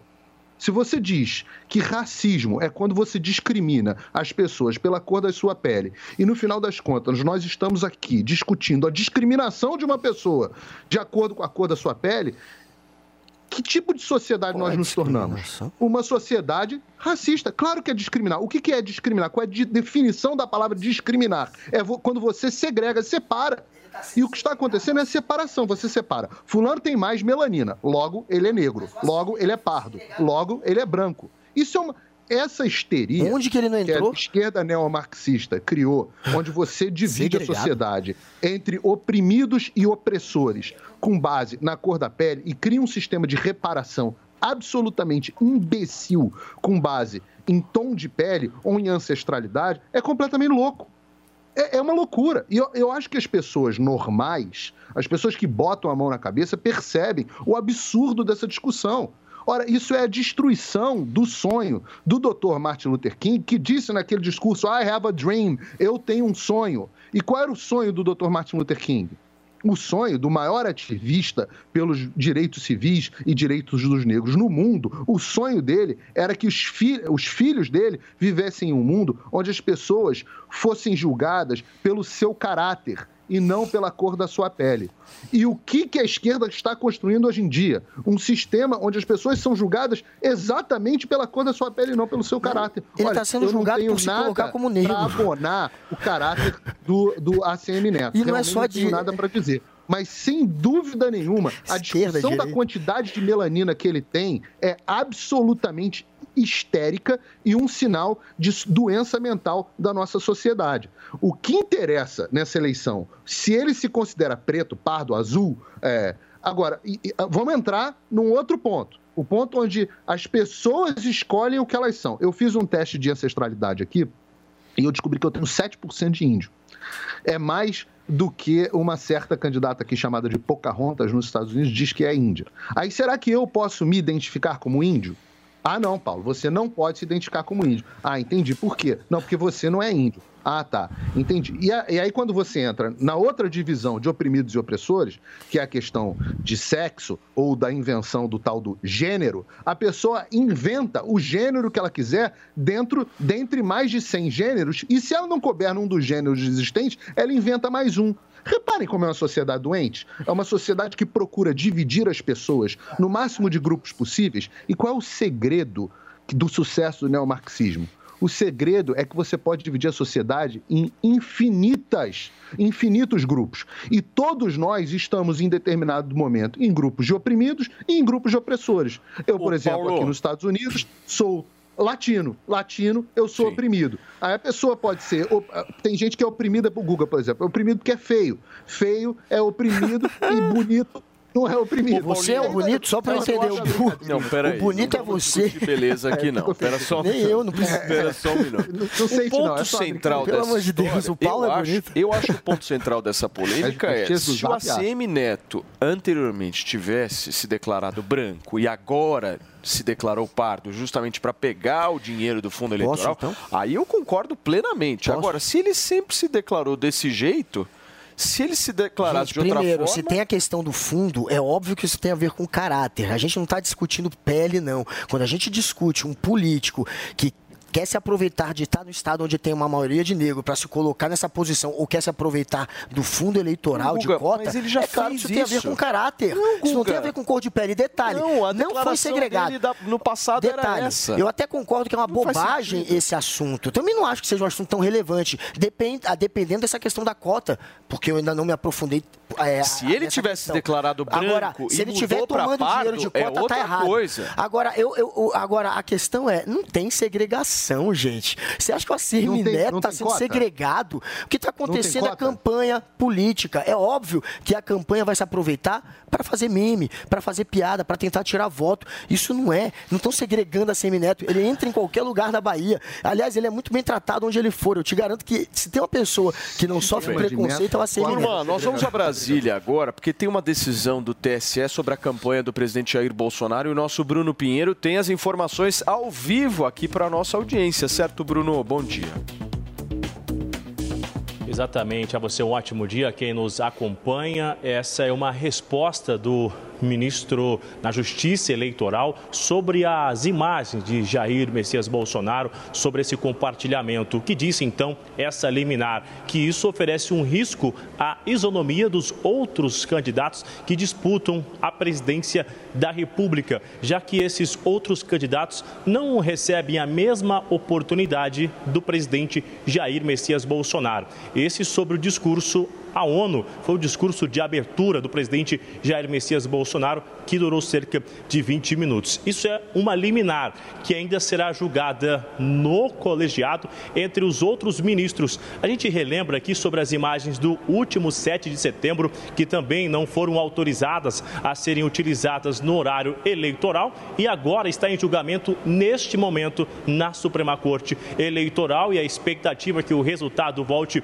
novamente, seja o mesmo resultado, formando por unanimidade que Jair Bolsonaro, o atual presidente, não utilize o discurso lá em Londres, no Reino Unido, que ele fez ali na residência do embaixador, que ele não utilize isso nas redes sociais e nem mesmo na campanha eleitoral. Entendimento dos ministros e da Justiça é que sim, os outros candidatos não estão recebendo a mesma oportunidade. Seria uma competição que não seria ao mesmo nível e ainda que estaria usando o, a sua autoridade, recursos do governo federal e a estrutura lá na residência do embaixador. Então, o que vai acontecer agora? Aguardar um julgamento, essa é uma liminar e hoje o que está sendo julgado é sobre o Reino Unido. Daqui a alguns minutos a gente já retorna com esse resultado. Qual vai ser o entendimento da Justiça Eleitoral? Então a gente lembra que não é um fato isolado, já vem acontecendo nas últimas semanas os candidatos. Exemplo essa do discurso com- a ONU, na abertura da Assembleia Geral da ONU, foi a campanha de Ciro Gomes que recorreu alegando isso que eu disse, uma competição que não estaria ao mesmo nível. A gente continua acompanhando essa reta final, eleições aqui na Jovem Pan. Volto com vocês no estúdio. Paulo. Muito bem, Bruno, obrigado pelas suas informações. O Bruno Pinheiro, diretamente de Brasília. Zoe, eu quero um destaque seu a respeito dessa fala e dessa informação que o Bruno trouxe. O seu microfone, Zo. Oi. Seu microfone, por Agora favor, foi. Zoe.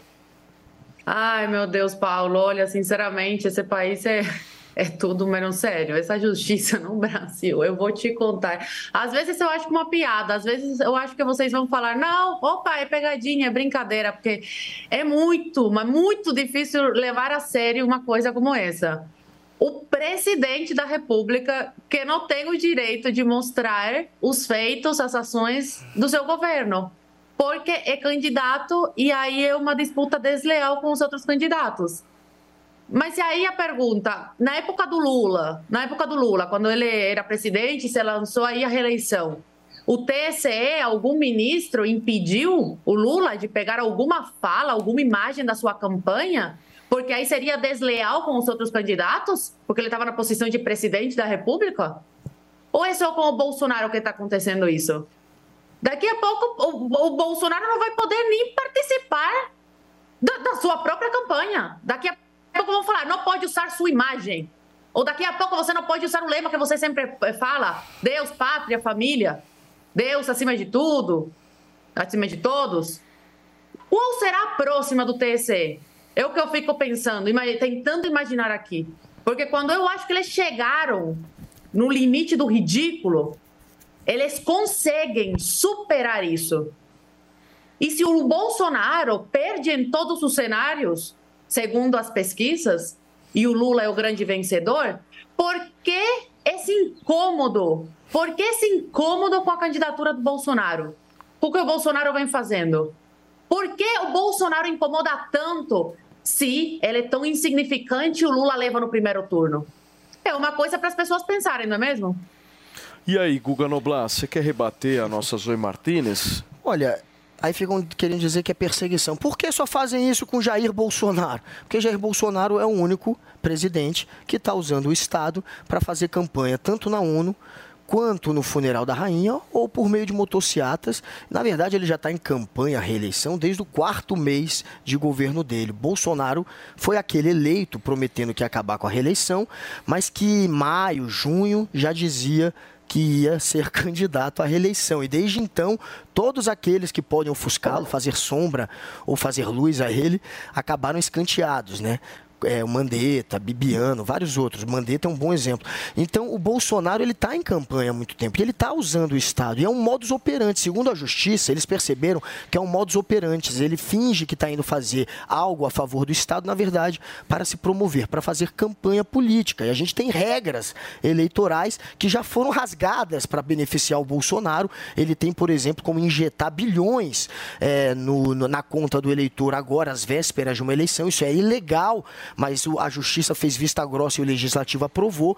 Então o Bolsonaro já rasgou regras eleitorais, ele já tem o Estado e a caneta na mão, ele já tem, portanto, um, um benefício a favor dele, né? ele já tem, portanto, é, ele já parte, portanto, é, de uma posição muito melhor do que os outros candidatos. Agora, a justiça, quando ele fizer demais, campanha demais, naqueles, naqueles atos excepcionais, aí a, aí a justiça precisa agir, porque aí já é demais, né? Já liberaram um pouco, não podem liberar tudo. Então eles vão para cima, por exemplo, desses casos é, da, da embaixada, que obviamente ele só subiu na embaixada da Inglaterra, de Londres, do Brasil, por ser o presidente, e ali fez campanha clara. Também é, durante é, o comentário dele na ONU, ele fez campanha de novo, e eu disse isso aqui. Se for interpretado como pedir votos ou como pedir para que não vote outro candidato é campanha e foi interpretado, vai ser pelo jeito interpretado, foi interpretado dessa forma, então é óbvio que a justiça apenas está seguindo o que? As leis, as regras. As regras dizem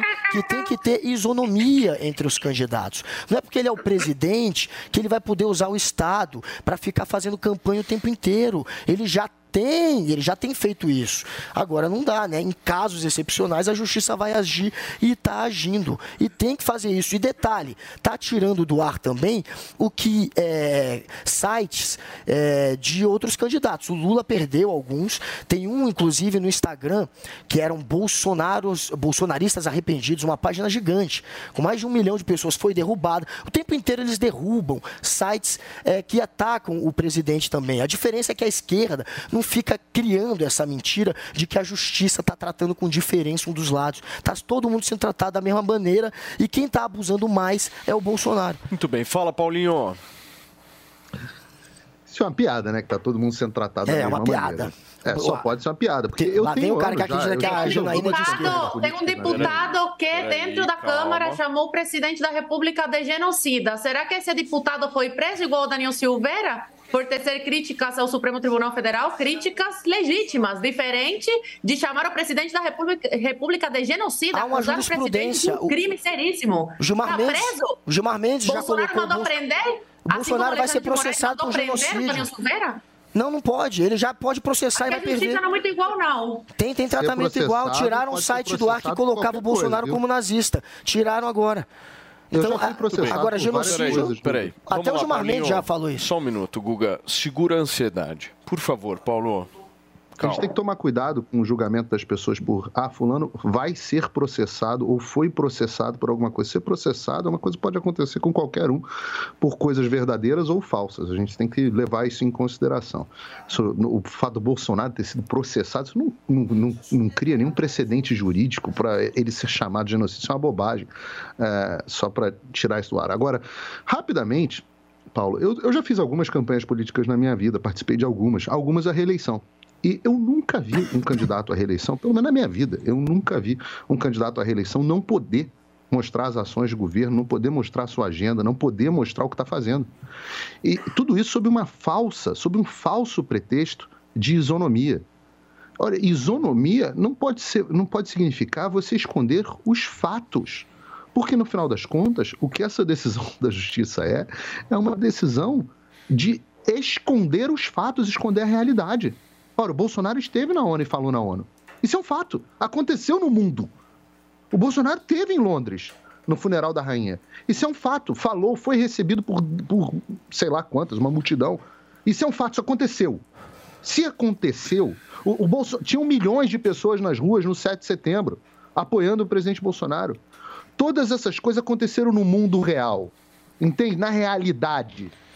E se uma campanha política não pode mostrar a realidade, nós saímos daquele momento onde você retirava do ar fake news, né, que era o pretexto original. Seja lá quem determina o que é fake news e o que não é fake news. Essa foi a primeira etapa, onde eles determinavam que era fake news e aí removiam o que eles diziam que era fake news. Agora eles não estão mais removendo só fake news. Eles estão removendo the real news. O que aconteceu? O mundo real. Ora, o que é isso senão a construção do Ministério da Verdade? O que, que é isso senão a negação da realidade? Nós estamos permitindo que um órgão de burocratas, um órgão de burocratas, determinem o que a sociedade tem o direito de saber que aconteceu ou não. Porque é isso, a campanha política é para a pessoa mostrar os seus feitos, a sua agenda, o que está fazendo. E o TSE acha que eles têm o direito de arbitrar a realidade na sociedade. Ah, mas, mas é, é injusto. Ele é presidente. Ora, e daí? Claro que ele é presidente, ele é candidato à reeleição. Nos Estados Unidos isso acontece o tempo inteiro. O presidente, se o presidente pode continuar no cargo, se ele pode continuar no cargo, como determina a lei eleitoral brasileira, se o presidente não precisa sair do cargo para disputar a eleição, que, que é uma possibilidade, existe isso em alguns lugares. Ele se ele não precisa sair do cargo, logo ele tem o direito de continuar exibindo a sua agenda, como todos fizeram até hoje. Muito bem. Todos fizeram até hoje. E mais, olha só, se a sociedade não gostar com isso, acaba com a reeleição. A sociedade pode acabar com a reeleição. Como é que acaba com a reeleição? Elege deputados e senadores que, a- que não gostam, que não concordam, que, que, que são contra a reeleição, vão lá, segue, mudam a Constituição. O Brasil não tinha reeleição. O Fernando Henrique foi lá e, e deu um jeito de. Eu não vou nem falar aqui no ar, mas deu um jeito de passar a emenda. E enquanto houver emenda, você não pode esconder a realidade do povo. E por que querem esconder a realidade do povo? Para quê? Qual o objetivo? Muito bem, gente. São 11 horas e 31 minutos para vocês que nos acompanham ao vivo aqui no Morning Show. Chegou a hora da gente falar de apostas esportivas, certo, Paulinha? Você quer curtir as melhores odds do mercado para você poder apostar? Então, na dúvida, Você pega, amor, e vai de Bob, que você ainda faz uma graninha. Gente, nessa sexta vai começar o Mundial de Vôlei Feminino e o Bob já tá on para você dar os seus lances. O Brasil tá no grupo D, onde vai enfrentar os adversários perigosos, como por exemplo Japão e Argentina, e segue em busca do título inédito no Mundial. Nesse sábado, a seleção brasileira faz sua estreia na competição contra a República Tcheca. E no mesmo dia ainda vai ter Itália e Estados Unidos em quadra. Sabadou com aquele estilo, não é mesmo? E aí, que tal você fazer aquela fezinha nesses jogaços que a gente está trazendo aqui para vocês? Então bora, porque tem bônus e boas-vindas rolando agora no vaidebob.com. Acesse o site e cadastre-se agora mesmo para você poder aproveitar. Depositando entre 50 e 400 reais, você leva 100% desse valor em saldo de bônus para apostar. Isso mesmo. Depositou, levou o dobro. Vai lá no vaidebob.com e faça agora as suas apostas. Na dúvida, Paulinha, a gente Você pega, vai de Bob, faz uma fezinha. Quem sabe você não faz uma grana? Turma, eu vou para um rápido intervalo comercial. Tem muito mais Morning Show até o meio-dia aqui na Jovem Pan.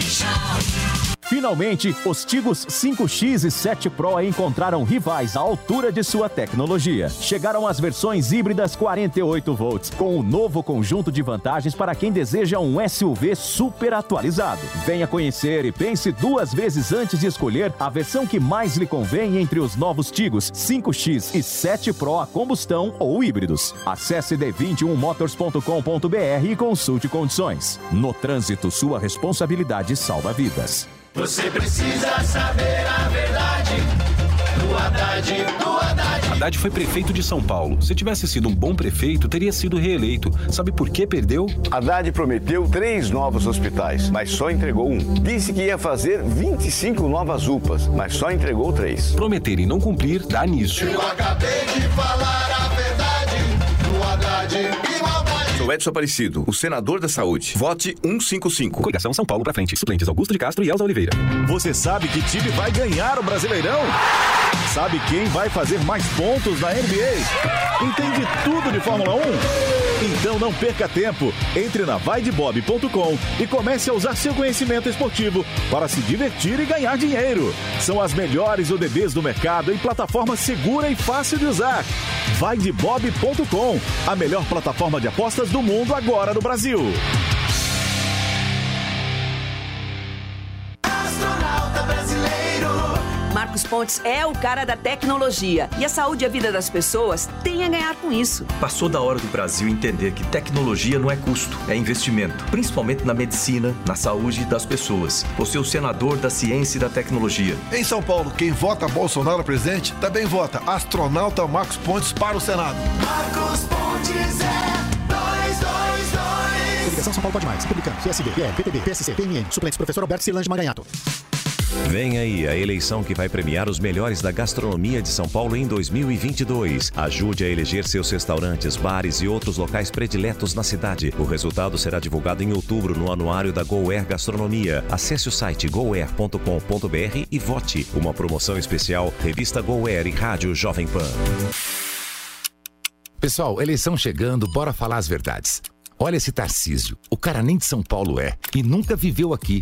Caiu de paraquedas para ser candidato dos filhos do Bolsonaro e chegou pelas mãos do Kassab, do Eduardo Cunha e da velha política.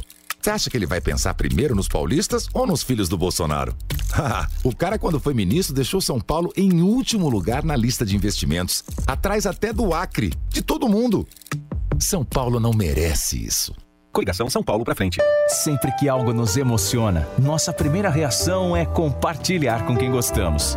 Essa é a receita de sucesso do restaurante Trebiquieri, recomendando e sendo recomendado há mais de 10 anos. Venha nos visitar. Reservas pelo telefone 11 3885 4004 ou no nosso site trebiquieri.com.br.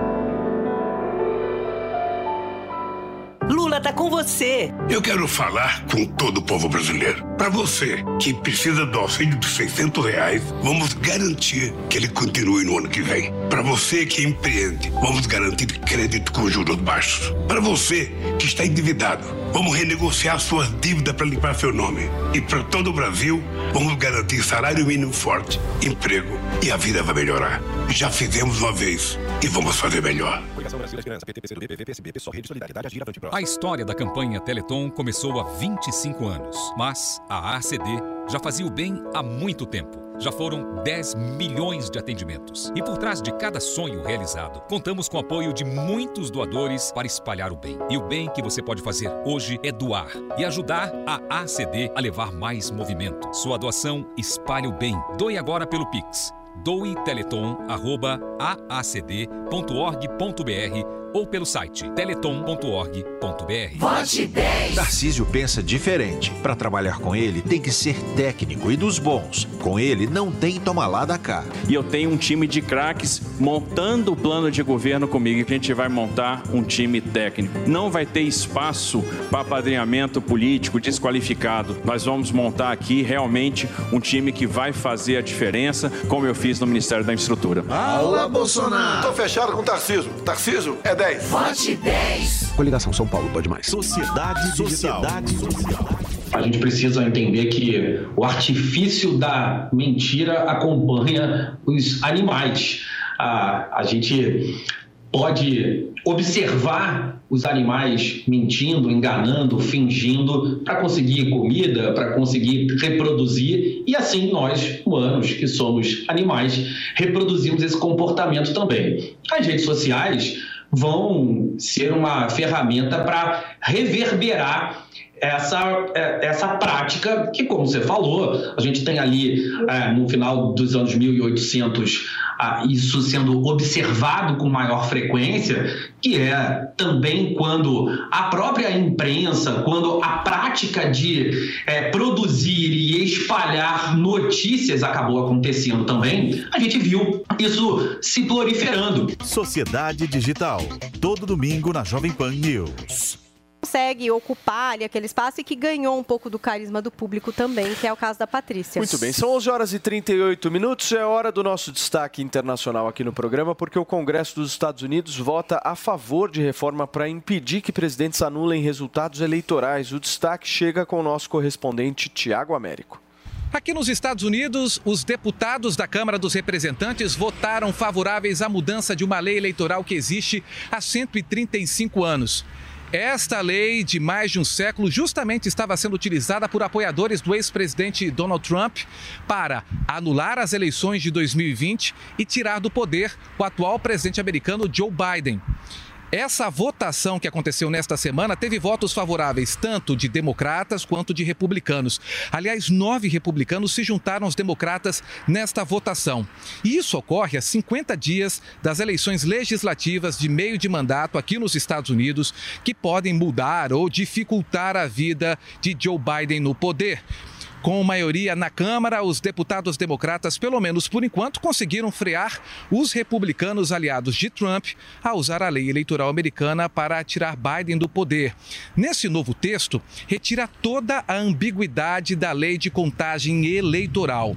A presidente da Câmara, Nancy Pelosi, disse em plenário que os Estados Unidos devem garantir que essa trama antidemocrática não possa ter sucesso. Agora a medida precisa passar pelo Senado antes de ser aprovada pelo presidente Joe Biden. Dos Estados Unidos, Tiago Américo. Paulinho Figueiredo, um minuto para você comentar a respeito dessa posição do Congresso americano. É, não é bem isso, né? Na verdade, essa legislação nunca foi utilizada por apoiadores de Donald Trump para tirar Joe Biden do poder, não teve nada disso. O que aconteceu, essa é uma discussão que acontece antes sequer da entrada do Joe Biden no poder sobre os ritos que se seguem para a confirmação da decisão no colégio eleitoral. É, essas discussões sobre eleições estão acontecendo nos Estados Unidos e mais de 30 estados já aprovaram medidas para reformar o processo eleitoral americano, que, embora alguns digam que não aconteceu nada, que tudo foi maravilhoso, etc, etc, o país inteiro reconhece que o sistema está com problemas. Você hoje tem uma maioria democrata na casa e no Senado. E você tem dois projetos diferentes, um na casa e um no Senado. Esse que acabou sendo aprovado na casa certamente não é o mesmo que vai ser aprovado no Senado. Então você ainda vai ter uma discussão a esse respeito nos próximos dias, numa corrida, enquanto os democratas ainda têm maioria. Agora, esses republicanos que o Tiago Américo falou, uh, que votaram favoráveis a, a, a, essa, a esse projeto na casa, vale dizer que são nove, uh, são nove opositores do Donald Trump, são os nove opositores do Donald, do Donald Trump no Congresso, e estes nove Uh, já não estarão na próxima legislatura. Ou porque sequer disputaram a possibilidade de concorrer, ou porque perderam feio nas primárias. A autora da lei, que é a congressista Liz Cheney, ela teve uma vitória acachapante para a indicada para o Donald Trump a vaga dela. Ela só teve 28% dos votos. Então, é, são importantes as informações. É, hoje você tem a expectativa de que, em novembro, republicanos retomem a maioria tanto na Casa dos Representantes, que é, seria a Câmara dos Deputados, quanto uh, no Senado Federal. Muito bem. Meu querido Guga Noblar, uma rápida avaliação sua a respeito dessa posição. A real é que nos Estados Unidos, o Partido Republicano, que hoje virou o Partido Trumpista, ele está sendo tomado, sim, por vários radicais, por vários extremistas. Inclusive, o Paulo acabou de citar né, a vitória deles é, na, na escolha dos candidatos que tentarão o Senado agora.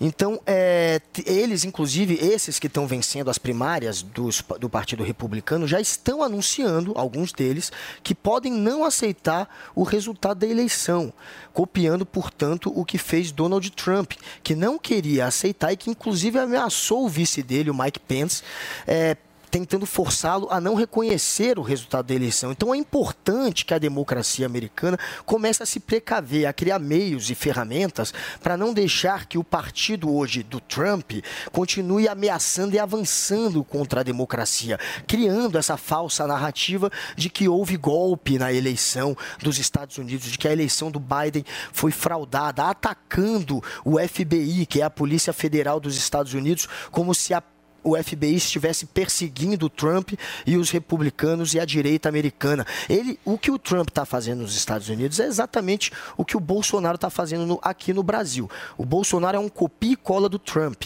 Então é claro que como aqui a gente está tendo que se virar para se defender dos ataques do Bolsonaro à democracia, lá nos Estados Unidos eles precisam fazer o mesmo. Eu recomendo que vocês leiam um artigo do Charles Golpe, que é o principal articulista de política do New York Times. Tem mais ou menos um mês que saiu esse esse artigo e ele fala que o Partido Republicano é um partido antidemocrático. Leiam esse artigo. Muito bem, gente. São 11 horas e 44 minutos aqui na Jovem Pan News para vocês que nos acompanham. E olha, Paulinho, eu vou falar uma coisa para vocês. Tem Diga. muita gente que me pergunta, Paulo, o que, que você fez com aquela sua careca? A minha imagem de antes e depois é tipo uma imagem de um Pokémon evoluído. Entendi. Sabe, uma evolução Sei. exatamente da pessoa? Turma, não tem segredo segredo. O que aconteceu comigo pode acontecer com vocês se vocês ligarem agora no 0800 020 1726 e fazerem, adquirirem o melhor tratamento capilar do Brasil, que é o nosso Exatamente. queridíssimo Hervix. Certo, André? Certíssimo. Paulo, quando a gente fala em tratamento capilar, a gente não pode deixar de falar da autoestima, porque mexe com a autoestima da pessoa, Muito. né? Porque quando você começa a perder cabelo, você começa a perder confiança, você começa a perder sua autoestima, você começa a usar boné, porque você quer esconder aquilo. Aquele Isso, meio do caminho é homem, é terrível. mulher, principalmente, Muito. que tem uma vaidade com essa coisa Exatamente. Cabelo, né, e é muito visível, né, Paulinha? Sim. Porque é aquela, aquela situação, quando você começa a perder cabelo, você começa a ver que o cabelo começa a ficar ralo, começa a enxergar o couro cabeludo ali, já começa a se preocupar. O Hervik, gente, vai ajudar você sim a levantar essa autoestima, ficar com a autoestima novamente. Por quê? Porque ele vai fortalecer a raiz, vai estimular o crescimento do fio, vai preencher todas essas falhas. E quando eu falo que isso é visível, Paulo, não é só porque ah, a pessoa olhou e viu que está ficando careca. É porque você olha no ralo do banheiro e você vê o seu cabelo indo ralo abaixo. Não, você olha na escova de cabelo, você vê aquele monte de cabelo na escova. É triste, né, eu Vou Paulo? te falar um negócio. É desesperadora essa situação. Muito. No meu caso específico, eu me senti encurralado pela minha careca. Porque eu comecei a ter um problema na Frontal. minha frontal. frente, ou seja, Exato. começou E justamente o negócio a subir assim. Pois é. E na, olha, dá, uma, dá uma ligada nessa parte traseira aqui, turma, a situação que trás tava. é Dá um câmera close aqui, por favor, Câmera meu querido close no cameraman. celularzinho do senhor aqui no Paulo celular. Vou pedir Matias, pro nosso cameraman só mostrar aqui pra mim, É bom querido, que até a distância dá pra ver, meu amor, porque uma tava tão aberta a sua clareira, entendeu? Não, que dá dá, uma pra ligada. ver de Não, longe. essa não é a minha clareira. turma. A Exatamente. clareira Essa é aí, essa. ó, olha lá. Essa é Agora a minha sim. clareira. E, Paulo, Dá vou uma falar uma ligada coisa na floresta você. amazônica, como é que tava, irmão? Muita gente, completo. muita gente está nessa situação. Muita gente se olha no espelho e vê que está na mesma situação que você estava, Paulo. E olha o resultado que você teve. O que eu digo pro pessoal de casa é para você aproveitar essa oportunidade, dar essa oportunidade para você, ligar pra gente agora. A ligação é gratuita, é muito simples. 0800 020 1726. Liga agora, gente. Se viu que o cabelo começou a cair, tanto homens quanto mulheres, já liga. Tem outra situação, às vezes os, os homens gostam de deixar a barba grande, não deixam por quê? Porque tem falhas na barba. O Hervik também, ele preenche essas falhas na barba, ele estimula o crescimento da barba, Não, o crescimento o- o do Andrade, cabelo em homens e A mulheres, primeira coisa que sobrancelha. acontece é estancar a queda. As pessoas Exato. me perguntam, Paulo, a primeira coisa que vai acontecer quando eu passar isso vai acontecer o Vai quê? segurar o primeira cabelo coisa ali. é o seguinte, você vai ver que vai começar a parar de cair. Vai segurar. Segundo processo Exato. importante que acontece, o fio começa a engrossar e você começa Dá a ganhar mais mais volume, volume, Vai dando mais volume. que é justamente o que interessa. E o que preenche. Agora, o ponto é o seguinte, todo mundo está interessado nesse produto, Ah. Sim. todo mundo está recomprando E fez esse maior produto. sucesso, Tá sim. um baita de um sucesso no Brasil inteiro. As ligações não param de acontecer no Não param 0800 mesmo. 020 1726, mas o meu ponto é, eu quero uma boa promoção. Eu acho que a gente tem que fazer aquele voucher de Sim. mil reais, certo, Paulinha? Bolsa Hervik. E a nossa É. queridíssima Hervik, que é a empresa justamente quem é, criou o Hervik, que é um produto, é, um tratamento capilar, ela tem uma linha, né, Uma Paulinha? linha completa. Uma linha completa. E aí nós vamos fazer o seguinte.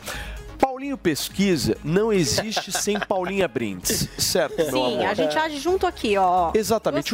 O- Nós vamos dar mil reais de voucher hoje. Exato. Além disso, qual é a linha que você vai dar de brinde? Toda a linha de cabelo, gente, as ampolas do Hervik para dar um boost no início do seu tratamento. Também aqui, ó, o Shampoo. shampoo, cabelo soltinho, pronto para receber, cheio, cheinho ó, de princípios ativos. E aqui o Regener, que muita gente também quer o quê? Recuperar a cor natural do cabelo. Exato. Não é tintura, é recuperação da cor natural e que você já pode até começar com antes e depois aí. Então é o seguinte, Paulo. Andrade, estabelecendo regras aqui para nossa audiência. Regras para nossa audiência. Regras para tratamento de um ano. Exato, certo? levando o tratamento de um ano do Hervik, atenção, liga agora, 0800 020 1726. Levou o tratamento de um ano do Hervik, você já vai garantir o Bolsa Hervik aqui, que é os mil reais de voucher para utilizar nessa compra do tratamento de um ano. O restante parcela em 10 vezes sem juros, com entrega e ligação gratuita. E ó, mais os três brindes para você: ampola, shampoo e o Regener para dar aquele buster Não, aí no seu- no seu couro cabeludo, no seu cabelo. Então liga 0800 020 1726. Aproveita que Ó. Hum. agora esse mil reais, Paulo, pro tratamento de um ano é só cinco minutinhos. Eu voltei porque muita gente ficou sem. Então, pra você de casa não ficar sem, dá essa oportunidade pra você. Dá adeus essa entrada, essa calvície, essa Você careca. Liga 0800 020 1726. Mil reais de voucher de tratamento de um ano, mais os três brindes e mais aqui, ó, a canequinha, Canequinha do Morning oficial do Morning Show pra quem ligar em cinco minutinhos apenas, Paulo. Andrade, são 11 horas e 49 minutos. Exato. Podemos estabelecer até 11h55. Até 11h55, fechou. 11h55 fechado. Aproveita 0800 020 1726. Mil reais de voucher, mais os três Exatamente. brindes Corre, da linha gente, de tratamento não perde a oportunidade. É, certo, turma? Paulinha, e como a gente havia dito no início do programa, o ex-presidente da República, Fernando Henrique Cardoso, divulgou um comunicado sobre as eleições deste ano. E agora ele foi para o Twitter, né? Foi pro Twitter e publicou essa nota pública. Eu vou ler para vocês aqui o que disse o Fernando Henrique Cardoso. Voto pró-democracia nas eleições. Como é do conhecimento público, tenho idade avançada e, embora não apresente nenhum problema grave de saúde, já não tenho mais energia para participar ativamente do debate político pré-eleitoral. Peço aos eleitores que votem no dia 2 de outubro em quem tem compromisso com o combate à pobreza, à desigualdade, defende direitos iguais para todos, independentemente da raça, gênero e orientação sexual, se orgulha da diversidade cultural da nação brasileira valoriza a educação e a ciência e está empenhado na preservação do nosso patrimônio ambiental, no fortalecimento das instituições que asseguram nossas liberdades e no restabelecimento do papel histórico do Brasil no cenário internacional, assina Fernando Henrique Cardoso. Ele não divulga o nome de nenhum candidato, né? Fica por entendimento. É, claro. Fica pro entendimento. Vocês entenderam o quê? Que ele tá apoiando a Soraya? O que, que vocês acharam? Uai, que eu entendi apoiando? que tá apoiando, tá pedindo voto pro Bolsonaro. Também Não sei. isso. Defende democracia, É. Defende quer, democracia, quer diminuir a desigualdade. Só vocês. Mas para de, O Brasil para de entendeu. brincadeira agora. Para de brincadeira agora. Todo O mundo Brasil sabe que ele entendeu. tá mandando aí uma direta pro Lula, né? Ele tá assinando pro Lula. O apoio dele é pro Lula. Agora, pergunto a ele. Sai às ruas. Eu quero ver essas pessoas que estão apoiando o Lula, essas personalidades aí, que saiam às ruas. Quero ver tá se eles conseguem ele tá juntar de bengala, meia dúzia. O Lula pode ter o apoio de todos esses aí, dessa gentalha aí. Mas o Bolsonaro tem o apoio do Gentalha? povo. Coloca na balança o que pesa mais, o que é mais importante. Olha, o Brasil tem uma lembrança boa do povinho aí, FHC. o apoio do povo brasileiro. O povo tem uma lembrança interessante inegável, do FHC. Não chama o FHC de gentalha. Foi o FHC primeiro. as Além de ser um. andando na rua. Além dele ser. ignoram Mas ele tá de bengala. Tá de bengala, tá? Ele não vai sair na rua de bengala, Zoe.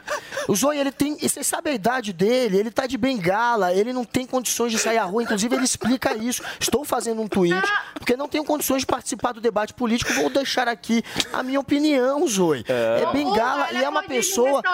Que, público, apesar do Fe- Apesar do Bolsonaro ter desejado a morte do Fernando Henrique, dito que queria matá-lo, o Brasil tem uma imagem boa dele. Vocês não deveriam seguir com o, Bol- com o Bolsonaro querendo fritar o Fernando Henrique. Ele é uma pessoa que tem uma imagem muito positiva Ele no país. sozinho se Não chama ele de gentalha. defendendo o É muito feio. indefensável. Não chama ele de gentalha. Desculpa. Agora, eu fiquei na dúvida de quem ele apoia. eu fiquei um pouco na dúvida. A Tebet. Vocês- talvez. Você achou o quê, Paulinha? Que no final das contas ele tá um mais lado, com o assim, por que, que ele não bota lá o nome? Não, sé- tô falando sério agora, Eu não é brincadeira, concordo. não. Por que, que não bota lá? Não, não pode? Não, não sei. Por causa disso que ainda tem Não, a é Tebet? porque o por que que não- PSDB apoia o PMDB. Não, eu ele não entendi, pode mas já que agora ele resolveu É. falar, por que, que não bota o nome? Ele tá querendo fa- fazer é, essa, criar a Só um narrativa do voto. Guguinha. Nós estamos ao vivo aqui na Jovem Pan News para vocês que nos Mas acompanham. Esse é o nosso Morning Show e são 11 horas e 53 minutos. Muito bem. Paulinho, então o FHC apoia o Bolsonaro. Ué, vamos ler o que, que ele escreveu. Por favor. Compromisso em combate à pobreza e desigualdade. Exato. Para quem mais estabeleceu programas de distribuição de renda no Brasil, inclusive com valores que eu pessoalmente considero Não é exagerados, possível. foi o Bolsonaro. Defende direitos iguais, independente de raça, gênero e orientação sexual. Ora, quem estabelece sistema de cotas, por definição, não defende direitos iguais, defende direitos diferentes. Quem é contra a separação das pessoas por raça, gênero ou qualquer coisa do tipo é justamente o Bolsonaro.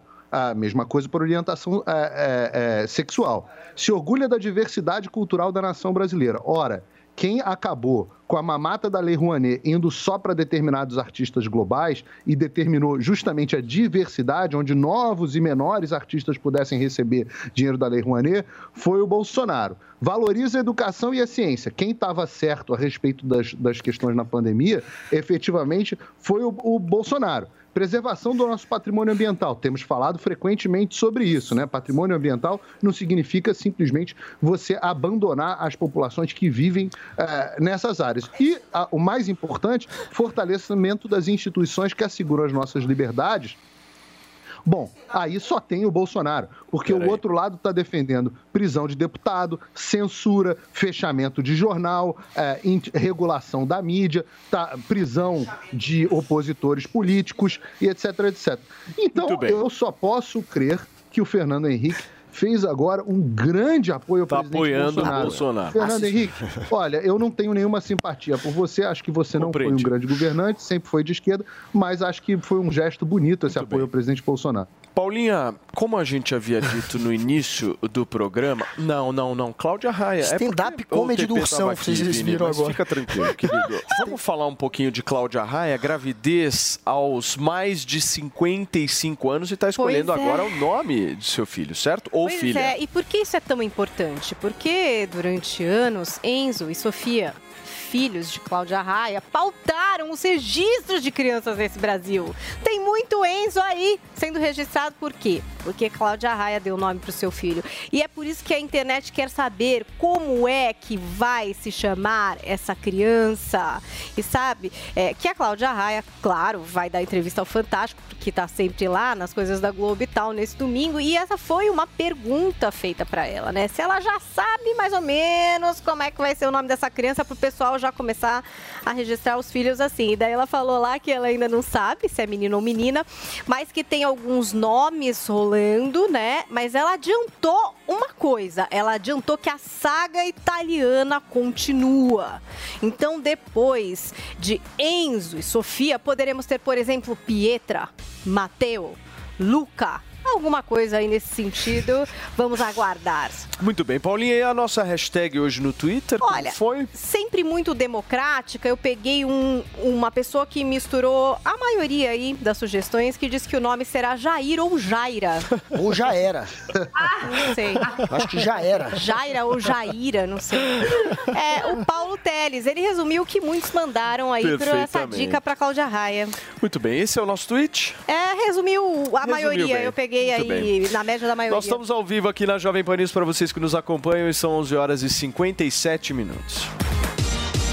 Você ouviu Jovem Pan Morning Show. Oferecimento Loja e 100. 70 anos realizando sonhos. Ainda bem que tem. Loja e 100.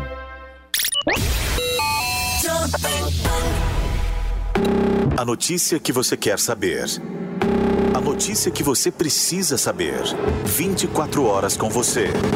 No seu rádio e na internet. Jovem Pan.